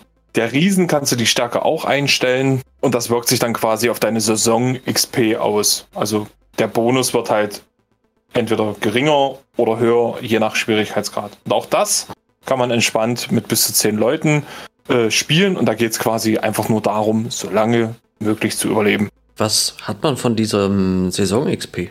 Äh, die Saison-XP ist tatsächlich, ihr, ihr kennt es von anderen Spielen, Saison, äh, so ein Saisonpass. Den musst du dir dort aber im Spiel nicht kaufen. Das heißt, für die Saison, wenn die startet, ist dieses, dieses äh, Progress-System drin und du kriegst dort zum Beispiel Pets, du kriegst Premium-Währung, du kannst äh, bestimmte oder, oder neue Outfits freischalten, du kannst auch äh, legendäre Waffen freischalten, die du dann später im Spiel halt nutzen kannst durch das Upgrade deines Schmiedes. Das sind halt solche Sachen. Ne, es gibt kosmetische, es gibt aber auch nützliche Items. Was jetzt nicht darauf gelegt ist, dass es Pay to Win ist, weil du hast ja kein, ähm, kein PvP-Part, ne, wo du jetzt sagen könntest, da hast du einen Vorteil gegenüber anderen Spielern, weil irgendwo ist es immer ein Zusammenspiel. Ne, du entscheidest dich aktiv am Anfang dafür, was für eine Klasse du spielst, also nicht direkt, was für eine Klasse du spielst, aber was du spielen willst. Das heißt, es gibt, glaube aktuell acht unterschiedliche Klassen. Nahkampf, Magier, keine Ahnung. Also mehr als genug. Und die schaltet man über Herausforderungen im Spiel frei, glaube ich. Also nicht nur, glaube ich, ist so. Also eine, nur mal als Beispiel, während einer Session zum Beispiel alle Schnellreisepunkte äh, auf der Karte freischalten. Wobei die Karten immer prozedural erstellt werden. Also nicht jede Karte ist gleich. Ah, verstehe. Das ist aber cool. Ziemlich interessant, dieses Spiel. Tribes of Midgard ist mega. Da es ja nun Multiplayer ist, lohnt sich das, das mit Freunden zu spielen? Definitiv. Oder ist, eher so, also läuft man dann, man läuft ja nicht wirklich zusammen rum die meiste Zeit, oder? Sondern jeder ist mal mehr für sich. Und dann bei den Bossen ist man eher so zusammen, oder? Ja, also man könnte schon sagen, dass man sich, dass man sich, wenn man mit Freunden spielt, dass man sich auch in Teams aufteilt, damit halt einfach äh, der Fortschritt oder das Erkunden schneller geht. Weil teilweise ist es halt so, dass du, wenn du alleine bist, bei manchen Gegnern ähm, hart am struggeln bist, weil es gibt Gebiete, die erfordern einen bestimmten Stärkewert. Du kannst da reingehen und kannst auch mit ein bisschen Geduld und Spucke, sag ich mal, kriegst du den einen oder anderen Gegner noch weg. Aber da wäre es halt wirklich manchmal von Vorteil, wenn du noch einen zweiten äh, Charakter dabei hast, der zum Beispiel ein Healer ist oder sowas. Ja, gerade es gibt äh, in dem Saga-Modus gibt es eine Aufgabe, da äh, musst du einen Unterschlupf räumen und in diesem Unterschlupf wartet am Ende immer ein Spezialboss. Und das ist natürlich ärgerlich, wenn du durch, durch den ganzen Dungeon gekämpft hast alleine und dann beim Spezialboss stirbst. Da musst du diesen ganzen Weg nochmal komplett gehen. Und da ist es halt geil, wenn man sagen könnte, hier, pass auf, du kommst jetzt mit, wir legen den jetzt und die anderen beiden machen in der Zeit eine Quest, um die dafür notwendigen Erfahrungspunkte für das Ende quasi mit zu sammeln. Also da kann man sich schon eine gute äh, ich sag mal, Aufgabenverteilung kann man da schon machen. Ah, Finde ich cool. Also, ja, ich denke mal, das funktioniert auch ganz gut, wenn man jetzt, sage ich mal, mit vier Leuten in ein öffentliches Spiel geht.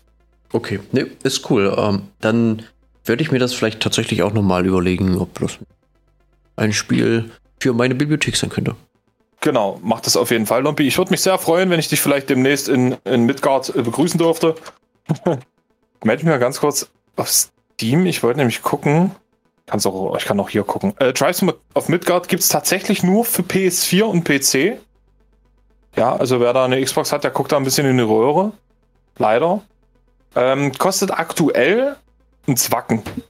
Also 20 Euro für ein Spiel, was wirklich einige Stunden an Grind bietet und äh, mit der ersten Saison ist ja auch noch nicht Schluss. Das heißt, äh, die Seasons werden weitergehen und da werden auch immer neue Bosse mit reinkommen. Mit anderen Aufgaben. Das war jetzt ja schon ein ziemlich ausführlicher Spielbericht, würde ich sagen, mein Freund.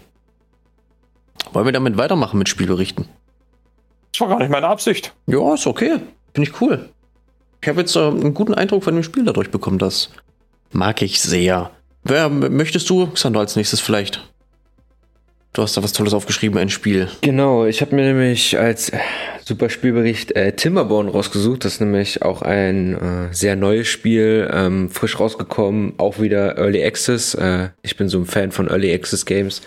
Da ähm, bin ich immer sehr gerne dabei. Äh, es ist eine Strategie, ähm, eine Strategieaufbausimulation. Man könnte es vergleichen mit Banished zum Beispiel, also Richtung Banished. Ähm, es geht darum, dass ja, Menschen haben die äh, Erde verwüstet und ein Ödland gemacht und äh, haben sich halt selber ausgerottet. Und einige Tierarten haben halt überlebt, unter anderem der Biber. Denn du spielst nämlich eine Biber-Zivilisation und du willst ähm, ja überleben. Und ähm, baust halt so im klassischen Stil deine Zivilisation aus. Du baust äh, Sammlerhütten, die ähm, Beeren für dich sammeln oder Holz für dich sammeln. Ähm, das größte Spielelement halt da drin ist halt die, die Seasons. Du hast halt eine Trockensaison und eine Nasssaison, also äh, Wet, Wet Season und äh, Dry Season. Und in der äh, Wet Season hast du halt der, der Fluss, der in der Mitte ist, der alles noch mit Grün ähm, versehrt. Nicht unbedingt in der Mitte, sondern der durch die Karte fließt. Ähm, der versucht halt, der, der versorgt das Land halt mit ähm, Wasser. Und alles ist grün. Du kannst Bäume pflanzen, du kannst Nahrung anpflanzen, du kannst, ähm, ja, kannst deine Rohstoffe sammeln. Und wenn Dry Season ist, dann ähm, war's das damit. Dann ist der Fluss trocken und alles ist vertrocknet. Du kannst keine ähm, Büsche mehr abernten, du kannst kein Holz, also kein neues Holz mehr nachpflanzen. Und da kommt dieser spezie die spezielle Sache ähm, rein. Das sind nämlich Biber. Und was machen Biber am geilsten, am, am, am meisten? Dämme bauen. Denn du kannst nämlich Dämme, Dämme bauen in verschiedensten Größen. Du kannst sie so groß bauen, wie du willst. Denn es gibt ein vertikales Bausystem. Das heißt, hier ist es nicht nur vom Vorteil ähm, hochzubauen, sondern auch erwünscht. Viele Gebäude sind so ausgerichtet, dass du ein Gebäude auf, drauf platzieren kannst. Zum Beispiel die Häuser sind so platziert, dass du Häuser auf Häuser bauen kannst. Dann hast du Häuser auf Häuser auf Häuser auf Häuser und irgendwann hast du so einen dreistöckigen Wolkenkratzer. Vierstöckigen Wolkenkratzer oder was weiß ich. Und da kannst du Dämme bauen. Ja, mein größter Damm war jetzt ähm, vier ähm, quasi Blöcke hoch, vier Etagen hoch. Hat einen riesen Stausee ähm, gemacht und ah, es war schon ziemlich cool. Ähm, wichtig ist die Nahrung und äh, das Holz, weil du willst ja irgendwie ähm, durchkommen durch die äh, Dry Season. Das heißt, du musst dir darum kümmern, dass du genug Nahrung hast, dass du genügend Essen hast. Selbe, fällt mir gerade auf äh, genügend Wasser hast ähm, und auch genügend Holz, um neue Sachen bauen zu können. Es gibt aktuell zwei Fraktionen. Das, das sind denn die, ähm, oh, wie heißen die Fraktionen nochmal? Eisenzähne. Genau, die Eisenzähne und die, ähm, äh, ich hätte es mir irgendwie auf, da, ähm, und die Rustikalrouten. Rustikalrouten haben halt eher kleinere Gebäude, dafür aber zum Beispiel ein spezielles Stromerzeugungsgebäude, nämlich ein Windrad. Ähm, hauptsächlich benutzt man eigentlich das Wasserrad zur Stromerzeugung. Und ja, man, Stromerzeugung klingt jetzt zwar ein bisschen zu viel, ich würde sagen, mechanische Bewegung generiert. Me mechanischen Strom. Also du hast halt keinen elektrischen Strom, sondern mechanischen. Und damit kannst du dann halt ähm, deine Fabriken mit äh, bepowern kannst du so Plank, äh, hier äh, Bretter erstellen oder Gears, also Zahnräder. Und damit kannst du dann kompaktere ähm, oder best bessere äh, Gebäude bauen, wie zum Beispiel einen größeren Wassertank ähm, oder äh, eine Engine, die halt zur Stromerzeugung besser ist. Und als Endgame-Material hat man quasi sozusagen ähm, den Stahl. Es gibt nämlich so äh, verlassene Gebäude, sag ich mal, oder verlassene Strukturen, die du dann abbauen kannst. Und dann kriegst du so Trümmer und die Trümmer kannst du dann durch einen Grinder schicken und dann bekommst du Stahl raus und aus den Stahl lassen sich dann große Brücken, Stahlkonstruktionen, die dann halt auch besser halten, die dann ähm, mehr halten können, bauen. Und ja, das ist eigentlich so dieses, dieses Prinzip von dem Spiel. Versuchst halt eine Biber-Nation aufzubauen. Für Leute, die halt sowas wie Biber, Banish. Biber Nation. Genau. Biber Nation, genau. Ja, für Leute, die halt sowas wie Banished oder ähm, Forest äh, Village, genau. Foundation. Genau. So. Also alles, alles sowas, ja. Du versuchst am Ende sozusagen von Season Season zu Season zu überleben. Genau. Und die Seasons werden mit der Zeit schwieriger, weil die Trockenzeit immer länger wird. Genau, genau. Und du hast halt später auch noch die Möglichkeit, deine ähm, Flusslaufe selber zu legen. Es gibt nämlich Dynamit in dem Spiel und damit kannst du halt deine Blöcke abbauen. Aber hast du das einmal abgebaut, kannst du nicht wieder aufbauen. Das muss man sich also gut überlegen, was man sich da abbaut. Also das Terraforming und so allgemein, ähm, wenn ich mir das Spiel jetzt so angucke, ich habe mir gerade die Trailer angeguckt und äh, die Screenshots dazu. Also was du da bauen kannst, ist schon ganz schön opulent.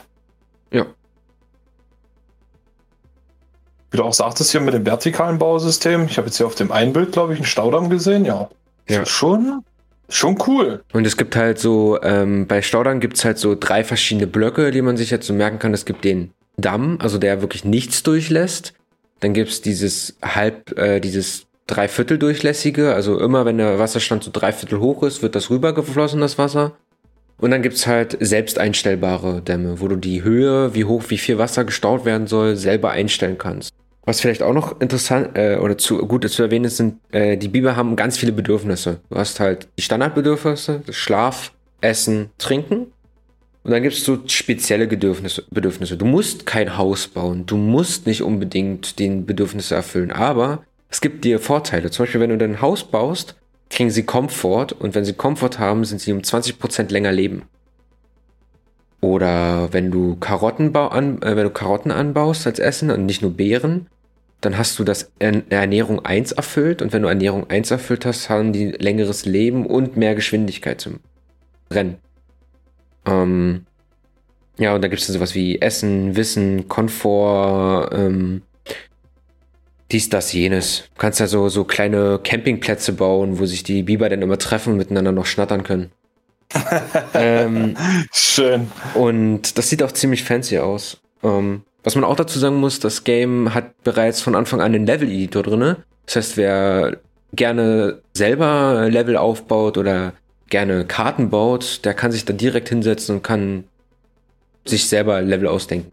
Ja, wollte ich gerade sagen. Ich habe es nämlich gerade, äh, wie gesagt, die Steam-Seite offen. Hab mir da jetzt mal so ein bisschen, während du erzählt hast, über dieses Spiel halt mal angeguckt. Ne? Nass Trockenzeit, Flussbau. Lumberpunk finde ich auch einen sehr schönen Begriff. Ne? Nicht Steampunk, sondern Lumberpunk. Ja. Und äh, bin da auch beim letzten Punkt tatsächlich mit dem Karteneditor angekommen. Schön, dass du das mit erwähnst, freut mich. Und äh, mal gucken, Ja. du sagtest Early Access, Deutsch. Ja, das, man kann es auf. Deutsch, auf Englisch, kann man es, glaube ich, spielen. Äh, was ich noch, was mir. Was mir gerade noch einfällt, ähm, die, es gibt ja diese zwei Fraktionen, die Rustikalrouten und die Eisenszene. Und die Rustikalrouten vermehren sich tatsächlich auf den normalen Weg, so wie man es kennt. Also du baust mehr Gebäude und kriegst halt dadurch mehr Einwohner durch bisschen Vermehrung. Und die Eisenszene tatsächlich haben Zuchtstationen, wo du ähm, Essen, äh, also Nahrung und Wasser reingibst und dann wie im Labor die neuen Biber gezüchtet werden. Das heißt, du hast da richtig Geburtenkontrolle. In, bei, bei Kennt jemand von euch noch, Entschuldigung, Xander, dass Ja, ich da gut. jetzt wieder, wieder einschneide, kennt von euch noch jemand Maxi Bieber in der Haus? Wegen den Bibern jetzt, oder was? Ja, Mann. Ja, Maxi Bieber in der Haus. Entschuldige, ich wollte Ja, alles gut. wollte dich echt nicht unterbrechen aus. Ich war auch eigentlich so gut wie fertig, also mehr gibt's dazu Ja, nicht sagen. super. Das Spiel ist halt im Early, Early Access. Man muss halt drauf warten. Vielleicht kommt da noch ein bisschen mehr Content dazu. Also ich sag mal so, in zwei Stunden hast du die erste Fraktion so gut wie durchgespielt. In drei Stunden bist du so im Late Game. Sag mal so, fünf bis sechs Stunden kannst du schon investieren da drin so und dann bist du eigentlich schon Also Äh, abendfüllend. abendfüllend. Genau, es ist abendfüllend. Wenn man ein Xandor ist, ja, für euch Otto Normalverbraucher da draußen wird das wahrscheinlich länger dauern, die von solchen Spielen kein Verständnis haben. Das kommt natürlich dazu. Ja gut. Würdest du es äh, Genre, ich nenne es jetzt einfach mal Genre-Einsteigern, würdest du das Genre-Einsteigern empfehlen oder sagst du, so ein gewisses Grundverständnis für äh, so ein Aufbau, äh, Strategie muss da, also, oder Städtebausimulation ist es ja schon fast, äh, vorhanden sein? Wirtschaftssimulation, Aufbau, Also ich ja. würde auf alle Fälle davor empfehlen, vielleicht sowas wie Banish, so die Klassiker mal zu spielen haben. Aber Ich würde von Banish würde ich abraten, so ein bisschen. ah, ist aber einer so der, würde ich sagen, einsteigerfreundlichsten Spiele, weil es auch schon so lange draußen ist. Aber das wird nach einer Ich Stunde schon echt alt. Hart. Hm, Finde ich. aber es, man kann es auf alle Fälle auch als Genre-Einsteiger für Aufbausimulation gut spielen, weil es auch mit dem Tutorial, den kleinen Mini-Tutorial am Anfang, gut ranführt und durch die wenigen Elemente, die es noch aktuell gibt, ähm, sehr experimentierfreudig ist. Also du kannst sehr viel machen auch, ohne dass du dir den kompletten Spielstand zerhaust. Sounds nice. Ja, ich äh, übernehme mal wieder den Part. Äh, wer Bock hat auf Timberborn, gibt es aktuell auf Steam. Kostet äh, im Early Access 20,99 Euro. Äh, vielleicht, wenn der Podcast draußen ist, vielleicht ist auch schon wieder irgendein Angebot, das sie mir immer ganz flix, flux, äh, wie auch immer. Äh, guckt euch gerne mal an. Guckt gerne mal rein. Sieht auf jeden Fall echt lustig aus. Ja, wer Bock auf Biber hat. Na? Und two, two Beavers are better than one. Na, wer kennt sie nicht? Die Biberbrüder. so ist Geil, es. So, von Biberbrüdern. Ich mach mal, äh, da ich nicht so viel zu erzählen habe, von Biberbrüdern kommen wir jetzt zum Thema vom Lompi und zwar auch eine Aufbau, Simulation, Strategie, Realtime, Spaß. Und zwar habt ihr beide am Wochenende von Age of Empires 4 die Open Beta gespielt. Genau, die Open Beta, beziehungsweise, wie Sie es genannt haben, den Technical Stress Test. Da war auch so ein schöner äh, Text die ganze Zeit auf dem Bildschirm, der so hin und her gewubbelt ist. Überall stand ein riesengroß Technical Stress Test. Den von, ja, sogenannten Echtzeit-Strategiespiel Age of Empires 4, was äh, auch irgendwann rauskommt. Ich weiß gar nicht wann. Ein Release-Termin nicht aufgeschrieben. Das ja all. Moment. Äh, 28. Oktober. Dauert gar nicht mehr so lang. Ist übrigens auch im Xbox Game Pass direkt mit drin. Da können dann die Leute direkt loslegen. Ja, in dem Technical Stress Test konnte man sozusagen nur den Online-Skirmish gegen Randoms testen, beziehungsweise man konnte auch äh, individuelle Multiplayer-Spieler starten, wo man mit seinen Freunden zusammen oder gegeneinander auch spielen konnte, wo man dann aber auch CPU-Gegner einstellen konnte. Es gab insgesamt in diesem Stresstest vier Zivilisationen, die man spielen konnte. Das waren England, das Heilige Römische Reich, China und ich spreche es richtig aus. Abbas Abbasid-Dynastie. Abbasid-Dynastie. Wird bestimmt genauso gesprochen. Irgendwie oder? so, ja. Und in dem fertigen Spiel gibt es äh, noch vier weitere Dynastien. Das wären dann noch, die dann halt dazukommen, quasi die Franzosen, die Mongolen, das Delhi-Sultanat und die Russ. Russ sollen dann sowas wie Russen halt sein. Delhi oder das Delhi-Sultanat ist eher sowas wie Afghanistan und aber Süddynastie ist mehr so islamisch, also so Irak und so ein Kram. Und ja, jedes Volk hat äh, so besondere Gebäude, beziehungsweise das ist so der Kniff von Age of Empires 4, dass jedes Volk besondere Gebäude hat. Brauchen die meisten Zivilisationen, glaube ich, zum Voranschreiten ins nächste Zeitalter. Ich bin mir nicht mehr ganz sicher, ob es tatsächlich Völker gab, dieses Gebäude nicht brauchen, um voranzuschreiten. Weiß es ehrlich gesagt nicht. Aber trotzdem ist es wichtig, diese Gebäude zu errichten, weil erstmal muss dein Gegner alle deine besonderen Gebäude, wie heißen die gleich noch? Monumente. Ah, die Monumente, genau.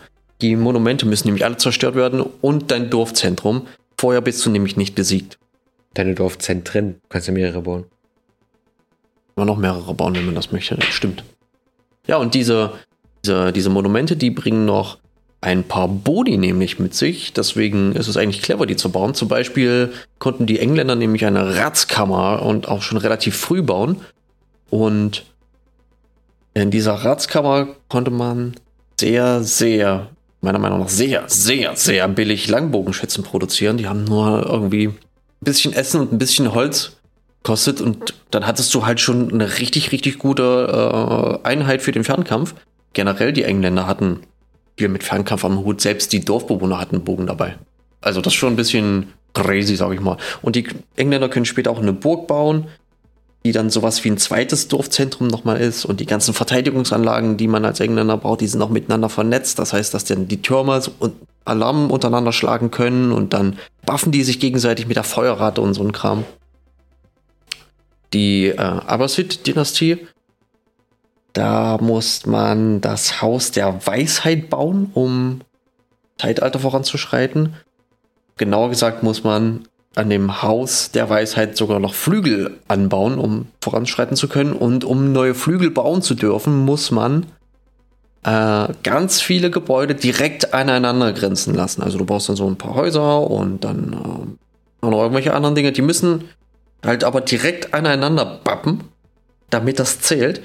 Und ich glaube, beim ersten Mal musste man so 20 Gebäude aneinander festkleben lassen, sage ich mal so. Und beim dritten Zeitalter, glaube ich, irgendwie 60. Also das ist schon richtig, richtig viel. Und diese, dieses Klumpen ist eigentlich genau das, was man eigentlich vermeiden möchte bei Zeitstrategiespielen. Aber bei denen musst du es halt einfach machen. Keine Ahnung warum. Kann man? Ich äh, weiß nicht, ich habe jetzt hier im Hintergrund, wie gesagt, Trailer laufen. Ähm, für Zuschauer auch. Ähm, kann man wandern? Hab ich das gerade richtig gesehen? Wandern? Also man kann. Ja, die haben quasi, die haben die, die haben quasi die Zelte und den ganzen Scheiß abgebaut und sind woanders hin. Es gibt so Einheiten, so, Ah. so Belagerungseinheiten, die halt der- ihre Stuff aus aufbauen müssen. Das sind, glaube ich, irgendwelche berittenen Speer, die können ein Lager aufbauen zum Teil. Genau. Okay. Also, das ist auch so ein bisschen zum Teil wie bei Warcraft gibt es Einheiten, die sage ich mal, haben, die du aktivieren kannst. Und das wäre eine Fähigkeit von so einer Einheit tatsächlich gewesen, dass die ein Lager aufschlagen können. Ich weiß aber jetzt gerade nicht mehr, welche das war. Wir haben es halt auch nicht so viel gespielt. Ich glaube, drei, vier Runden haben wir, glaube ich, gemacht. ja, jede Dynastie ja. einmal gespielt. Genau, einmal jede. Dynastie gespielt. Ja, dann gibt es halt noch die, äh, die Chinesen konnten wir halt spielen. Die Chinesen, die können Beamte bauen. Diese Beamten, die stellst du dann bei dir mitten in die City rein. Die können nämlich von den umliegenden Gebäuden Steuern eintreiben. Das generiert dann für dich Gold. Und generell ist es bei den Chinesen wichtig, darauf zu achten, wie du deine, äh, wie du dein Land quasi aufbaust, weil äh, kannst noch ein Wahrzeichen bauen, das nochmal die Steuerrate und die Produktivität von umliegenden Gebäuden erhöht. Und dann äh, das wahrscheinlich relativ wichtig, darauf zu achten, wie du das baust. Und dann noch das Heilige Römische Reich. Die fand ich ziemlich lustig, ehrlich gesagt. Also, wo ich die gespielt habe, musste ich die ganze Zeit nur lachen. Weil die haben als Sprache so komisches Pseudodeutsch. Ich kann es nicht mehr nachmachen. Aber Alexander, der wird es bestätigen können. Ich saß Ja. die ganze Zeit, ja, hab nur gekichert. Äh. Ja. Die haben halt so, so, so manche deutsche Wörter waren drin, wie zum Beispiel Holz. Dann sagen sie Holz, wenn du die dann zum Holz schickst oder Nahrung. Dann zwischendrin so ein bisschen Gebrabbel, was du nicht verstehst, was es genau ist. So, so ein Deutschgemisch. Okay, ja, Alter. Ja, und die Engländer haben halt auch so ein Pseudo-Englisch gesprochen. Das Also so halb und halb. Ja, so ein bisschen Fantasy und ein Wie bisschen Hack. echt. Ja, genau, so. Genau so. Das Hack ist auch sehr lustig. Gemischtes Hack, bestes Hack. Hack ist ein sehr lustiges Gemüse. Ja, jedenfalls dreht sich bei dem Heiligen Römischen Reich eigentlich alles um die Religion, weil hier baut man nämlich anfangs äh, Prä Prälataten heißen die die. Das sind äh, in der katholischen Kirche, für die, die es wissen, nachgucken, die Prä Prä Prälataten, das sind so katholische oder von der katholischen Kirche Inhaber von ordentlichen Leistungsbefugnissen, irgendwas, der Gedöns. Also so ein Bischof und ein Abt, sowas. Das sind halt die, die coolen Boys. ähm, und die, diese Prälataten, Prä, Prä, Prä, Prälataten, das heißt glaube ich so, die parkt, man, die parkt man in späteren Zeitenaltern in einer Kapelle und dann pushen die ja auch nochmal die umliegende Produktion. Und noch später kann man einen Palast bauen. Der Palast, der kann dann statt einer ganze fünf Infanterieeinheiten gleichzeitig produzieren. Und dann gibt es noch Landsknechte, die haben so ein cooles Langschwert und damit können die Flächenschaden machen. War schon interessant auf jeden Fall. Ja, und ansonsten ist das ein ganz stabiles Age of Empires, ganz äh, klassisch, wie schon Age of Empires 2 auch war. Du baust halt Holz ab und ein bisschen Stein, du produzierst Nahrung, indem du Schafe, ähm, Schafe, Schafe, Schafe schlachtest. Ja, doch, Ja. indem du Schafe schlachtest. Du kannst deine Dorfbewohner auf Jagd schicken, wenn du das unbedingt möchtest. Wenn jetzt das deine, deine Nahrungsquelle in der Nähe halt zum Beispiel ist. Wenn du gar nichts hast, kannst du auch Felder wieder bauen. Das äh, ist dann auch wieder so, dass man halt äh, idealerweise eine Mühle baut und um die Mühle ringsrum die Felder anlegt. Damit halt die Dorfbewohner das geerntete Gut von den Feldern direkt in die Mühle bringen können, dann ist das halt schneller bei dir auf der Bank. Genauso machst du das auch dem Holzfällerhaus und mit der mit der Stein äh, Steinhütte. Weiß nicht, wie es heißt. Wie heißt die? Steinmetz oder sowas. Keine Ahnung. Das baut man jedenfalls möglichst in die Nähe von dem Rohstoff, den man dann abbauen möchte, damit die, die Wege halt kurz sind. Ja, und dann baust du noch eine Schmiede und ähm, deine, deine Kaserne und Bogenschütze-Ausbildung und Pferde ausbilden und dann machst du so ein bisschen Krieg gegen deine anderen Leute.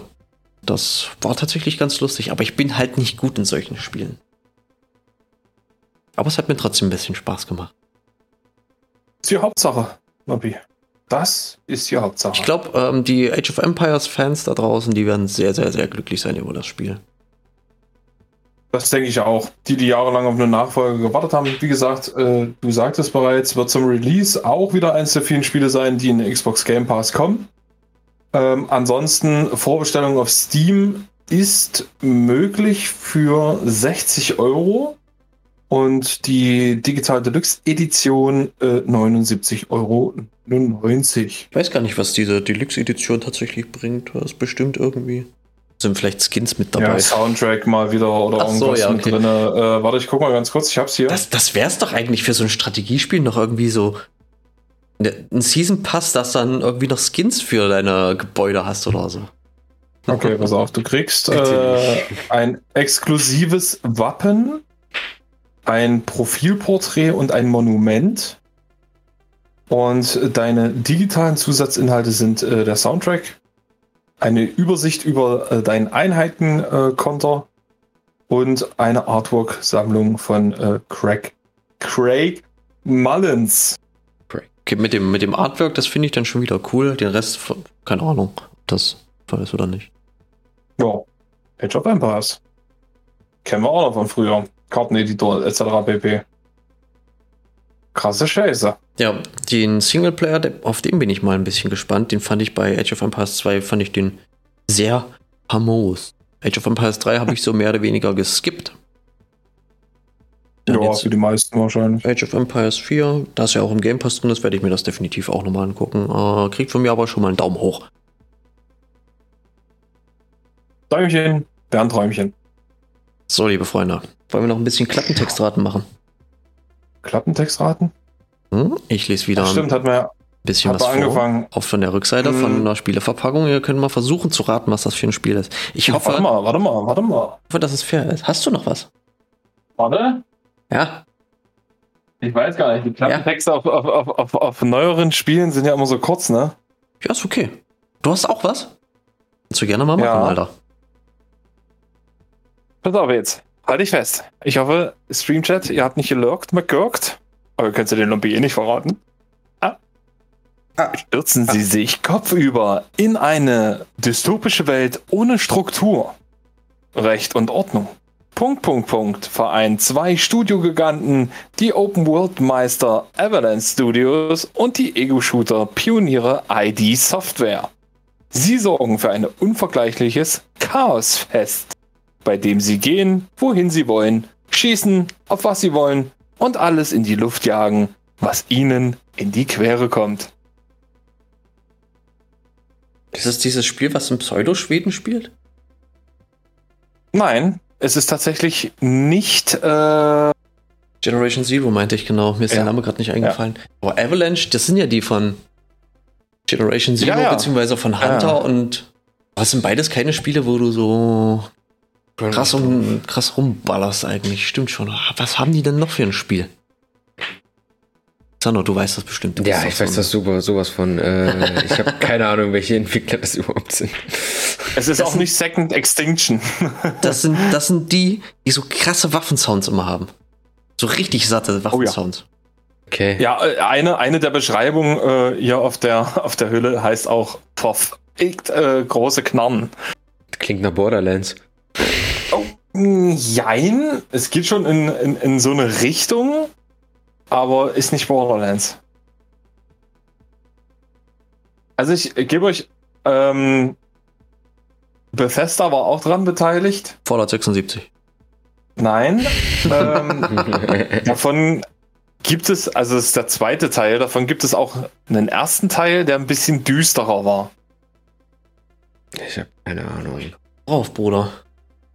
Tja. Ist auch schwierig, weil kaum Also ich glaube, Lumpy hat Rage. Plattform ist das? Oh. Oh, okay, Rage. Du, du oh, hast, nee, du hab hast ich Rage.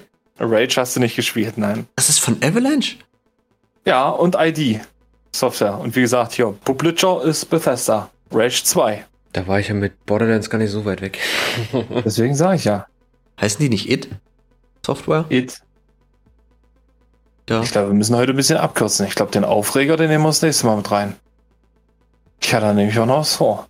Ähm, Ja, ich habe, äh, ich, ich hätte aber auch noch ein, ein, ein kleines. ja, komm, hau du mal noch rein Ja, pass mal auf. Es ist, auch, es ist ein ganz, ganz kurzer Text nur. Okay. Ein Konzern plant eine Verschwörung gegen die Menschheit. Aber eine Frau stellt sich den übermächtigen Gegner. Über 40 verschiedene Waffen. Intelligente Gegner. Was feierst du da? Also, Intelligente Gegner, das ist halt das Verkaufsargument von diesem Spiel gewesen. Das ist ja fies, der Xander sitzt ja bei dir. Ja, das ich ist sehe es aber nicht. Ich, ich sehe es nicht. War das das jetzt alles? Das war Eine, eine, alles. eine Frau. Ich, ich könnte auf Tomb Raider. Massig. Nee? Mm, Nee, es klingt mehr irgendwie nach der perfekten Dunkelheit. Alter, der Boy hat's. Das kenne ich nicht. Das ist Perfect Perfect, Dark? Dark? Ja, das war die Beschreibung von Perfect Dark, ja. Ich habe noch ein bisschen. Und die passt tatsächlich. Die Gegner waren wirklich intelligent. ja, vergleichsweise. Also, sie waren auf jeden Fall zehnmal schlauer als die Bots in Back 4 Blood. Ich habe noch was, das kennt der Xander aber auf jeden Fall, ja, Digga. Das ist auch komm, ganz wir kurz. noch einen Bonus raus. Na, guck mal, ein drittes jetzt noch. Ich sehne mich nach Rache an jenen, die meine Familie verraten haben, um eine Verschwörung zu verhüllen, die größer ist als alles, was ich mir jemals vorstellen konnte. Erlebe abwechslungsreiche Missionen einer Vielzahl neuer Waffen, die von Leonardo da Vinci persönlich entwickelt wurden. Oh! Klar! Nutze die neuen Fähigkeiten des und seiner neuen Verbündeten, um deine Gegner zu besiegen. Spiel und Handbuch auf Deutsch. Kam für mehrere Plattformen raus, unter anderem die PS3. Das war jetzt das Backcover von der PS3-Version, gab es auch für Xbox. Lompi kann meine Verzweiflung hier sehen. Du hast das? Hä, Lompi, seit wann besitzt du denn? Ich löse. Assassin's Creed, Alter. Ist Reve Revelations? Ist das echt ein Assassin's Creed Teil in der Beschreibung davon? Das ist ein, Ja. ein Assassin's Creed, ja. Wenn ihr jetzt noch rausfindet, welches. Digga. Äh, Hauptteil? Also einer der Hauptserie oder so von der Nebenserie? Ja, Leonardo da Vinci war, glaube ich, bei Brotherhood dabei, oder? Nee, Nee? nee. Leonardo Dann da zwei. Vinci, das müsste der zweite gewesen sein.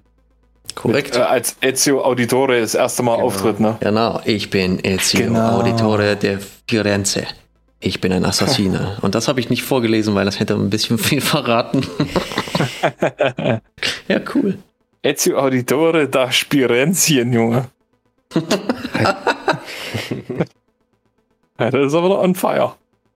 Ja, von den Ja. Aufregern der Woche weiß ich nicht, ob wir die jetzt wirklich noch machen wollen oder ob wir die skippen wollen, weil eigentlich mir ist selber persönlich auch nichts eingefallen. Ich habe einfach nur irgendwas uns aufgeschrieben, was ich genauso gut auch weglassen kann, weil es ist nichts Naja, wert. der Aufreger der Woche ist schon wichtig.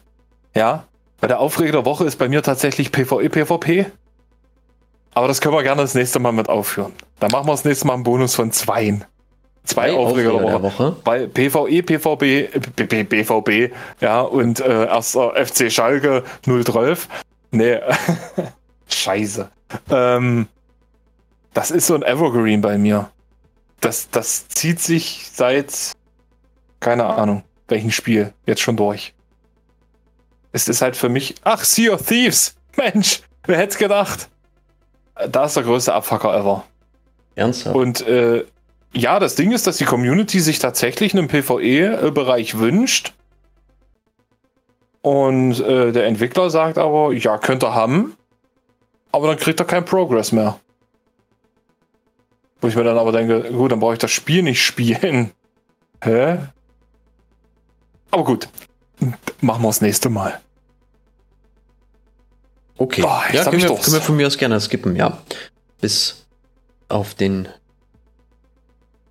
Ich glaube.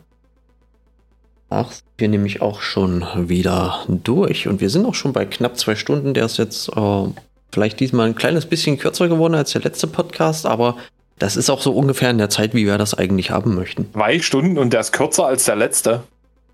Ja. Als ob es Leute gibt, die uns zwei Stunden beim Reden zuhören. Na, weiß ich nicht. Das könnt ihr gerne mal bei Instagram zum Beispiel in die Kombis reinschreiben von dieser, jetzt mache ich auch diese hier, die Kombis sind unten Bewegung. äh, könnt ihr gerne mal auf äh, Instagram zum Beispiel kommentieren. Und darüber würden wir uns sehr, sehr doll freuen, auf jeden Fall. Ja, es freut mich auch sehr, dass ihr Zeit gefunden habt, dass ihr mit dabei war. War mega lustig wieder und sehr, sehr informativ, finde ich. Sehr gerne. Ich werde versuchen, das einzurichten, dass der nächste Podcast dann doch nicht so lange hin ist, weil wir haben jetzt wirklich schon eine lange Zeitpause dazwischen gehabt. Ähm, und der Lompi, da gibt sich ja so viel Mühe. Ich weiß nicht, Lompi, deine äh, Kurzgeschichte, haust du die jetzt zwischen den zwei Folgen raus? Nö, ich werde jetzt diese zweite Folge releasen und dann muss ich so ein bisschen Zeit verstreichen, so ein paar Tage und dann können sich die Leute gerne mal auf eine kleine Kurzgeschichte freuen, die ich in der langen Wartezeit zur zweiten Folge nämlich geschrieben habe. Mir auch ein bisschen langweilig und Vielleicht gefällt es oh, nice. euch ja. Ja, ich hoffe natürlich auch, dass die Folge euch wieder gefallen hat. Wenn dem so ist, äh, schaut gerne auch oder hört gerne auch beim nächsten Podcast wieder rein. Ich weiß gar nicht, unsere Social-Kanäle, sind die verlinkt irgendwo, Lampi? die sind in den Show Notes sind die verlinkt auf jeden Fall, ja. Ja, also guckt auch da gerne mal rein. Und äh, wir freuen uns über jeden Zuhörer. Na dann, macht's Und gut. natürlich über, über jeden Gast. Xander, Grüße gehen raus an dich. Vielen Dank für deine Zeit. Danke, dass ich mit dabei sein durfte. Gerne. So, dann macht's gut und äh, schlaft schön. Bis bald. Bis dann.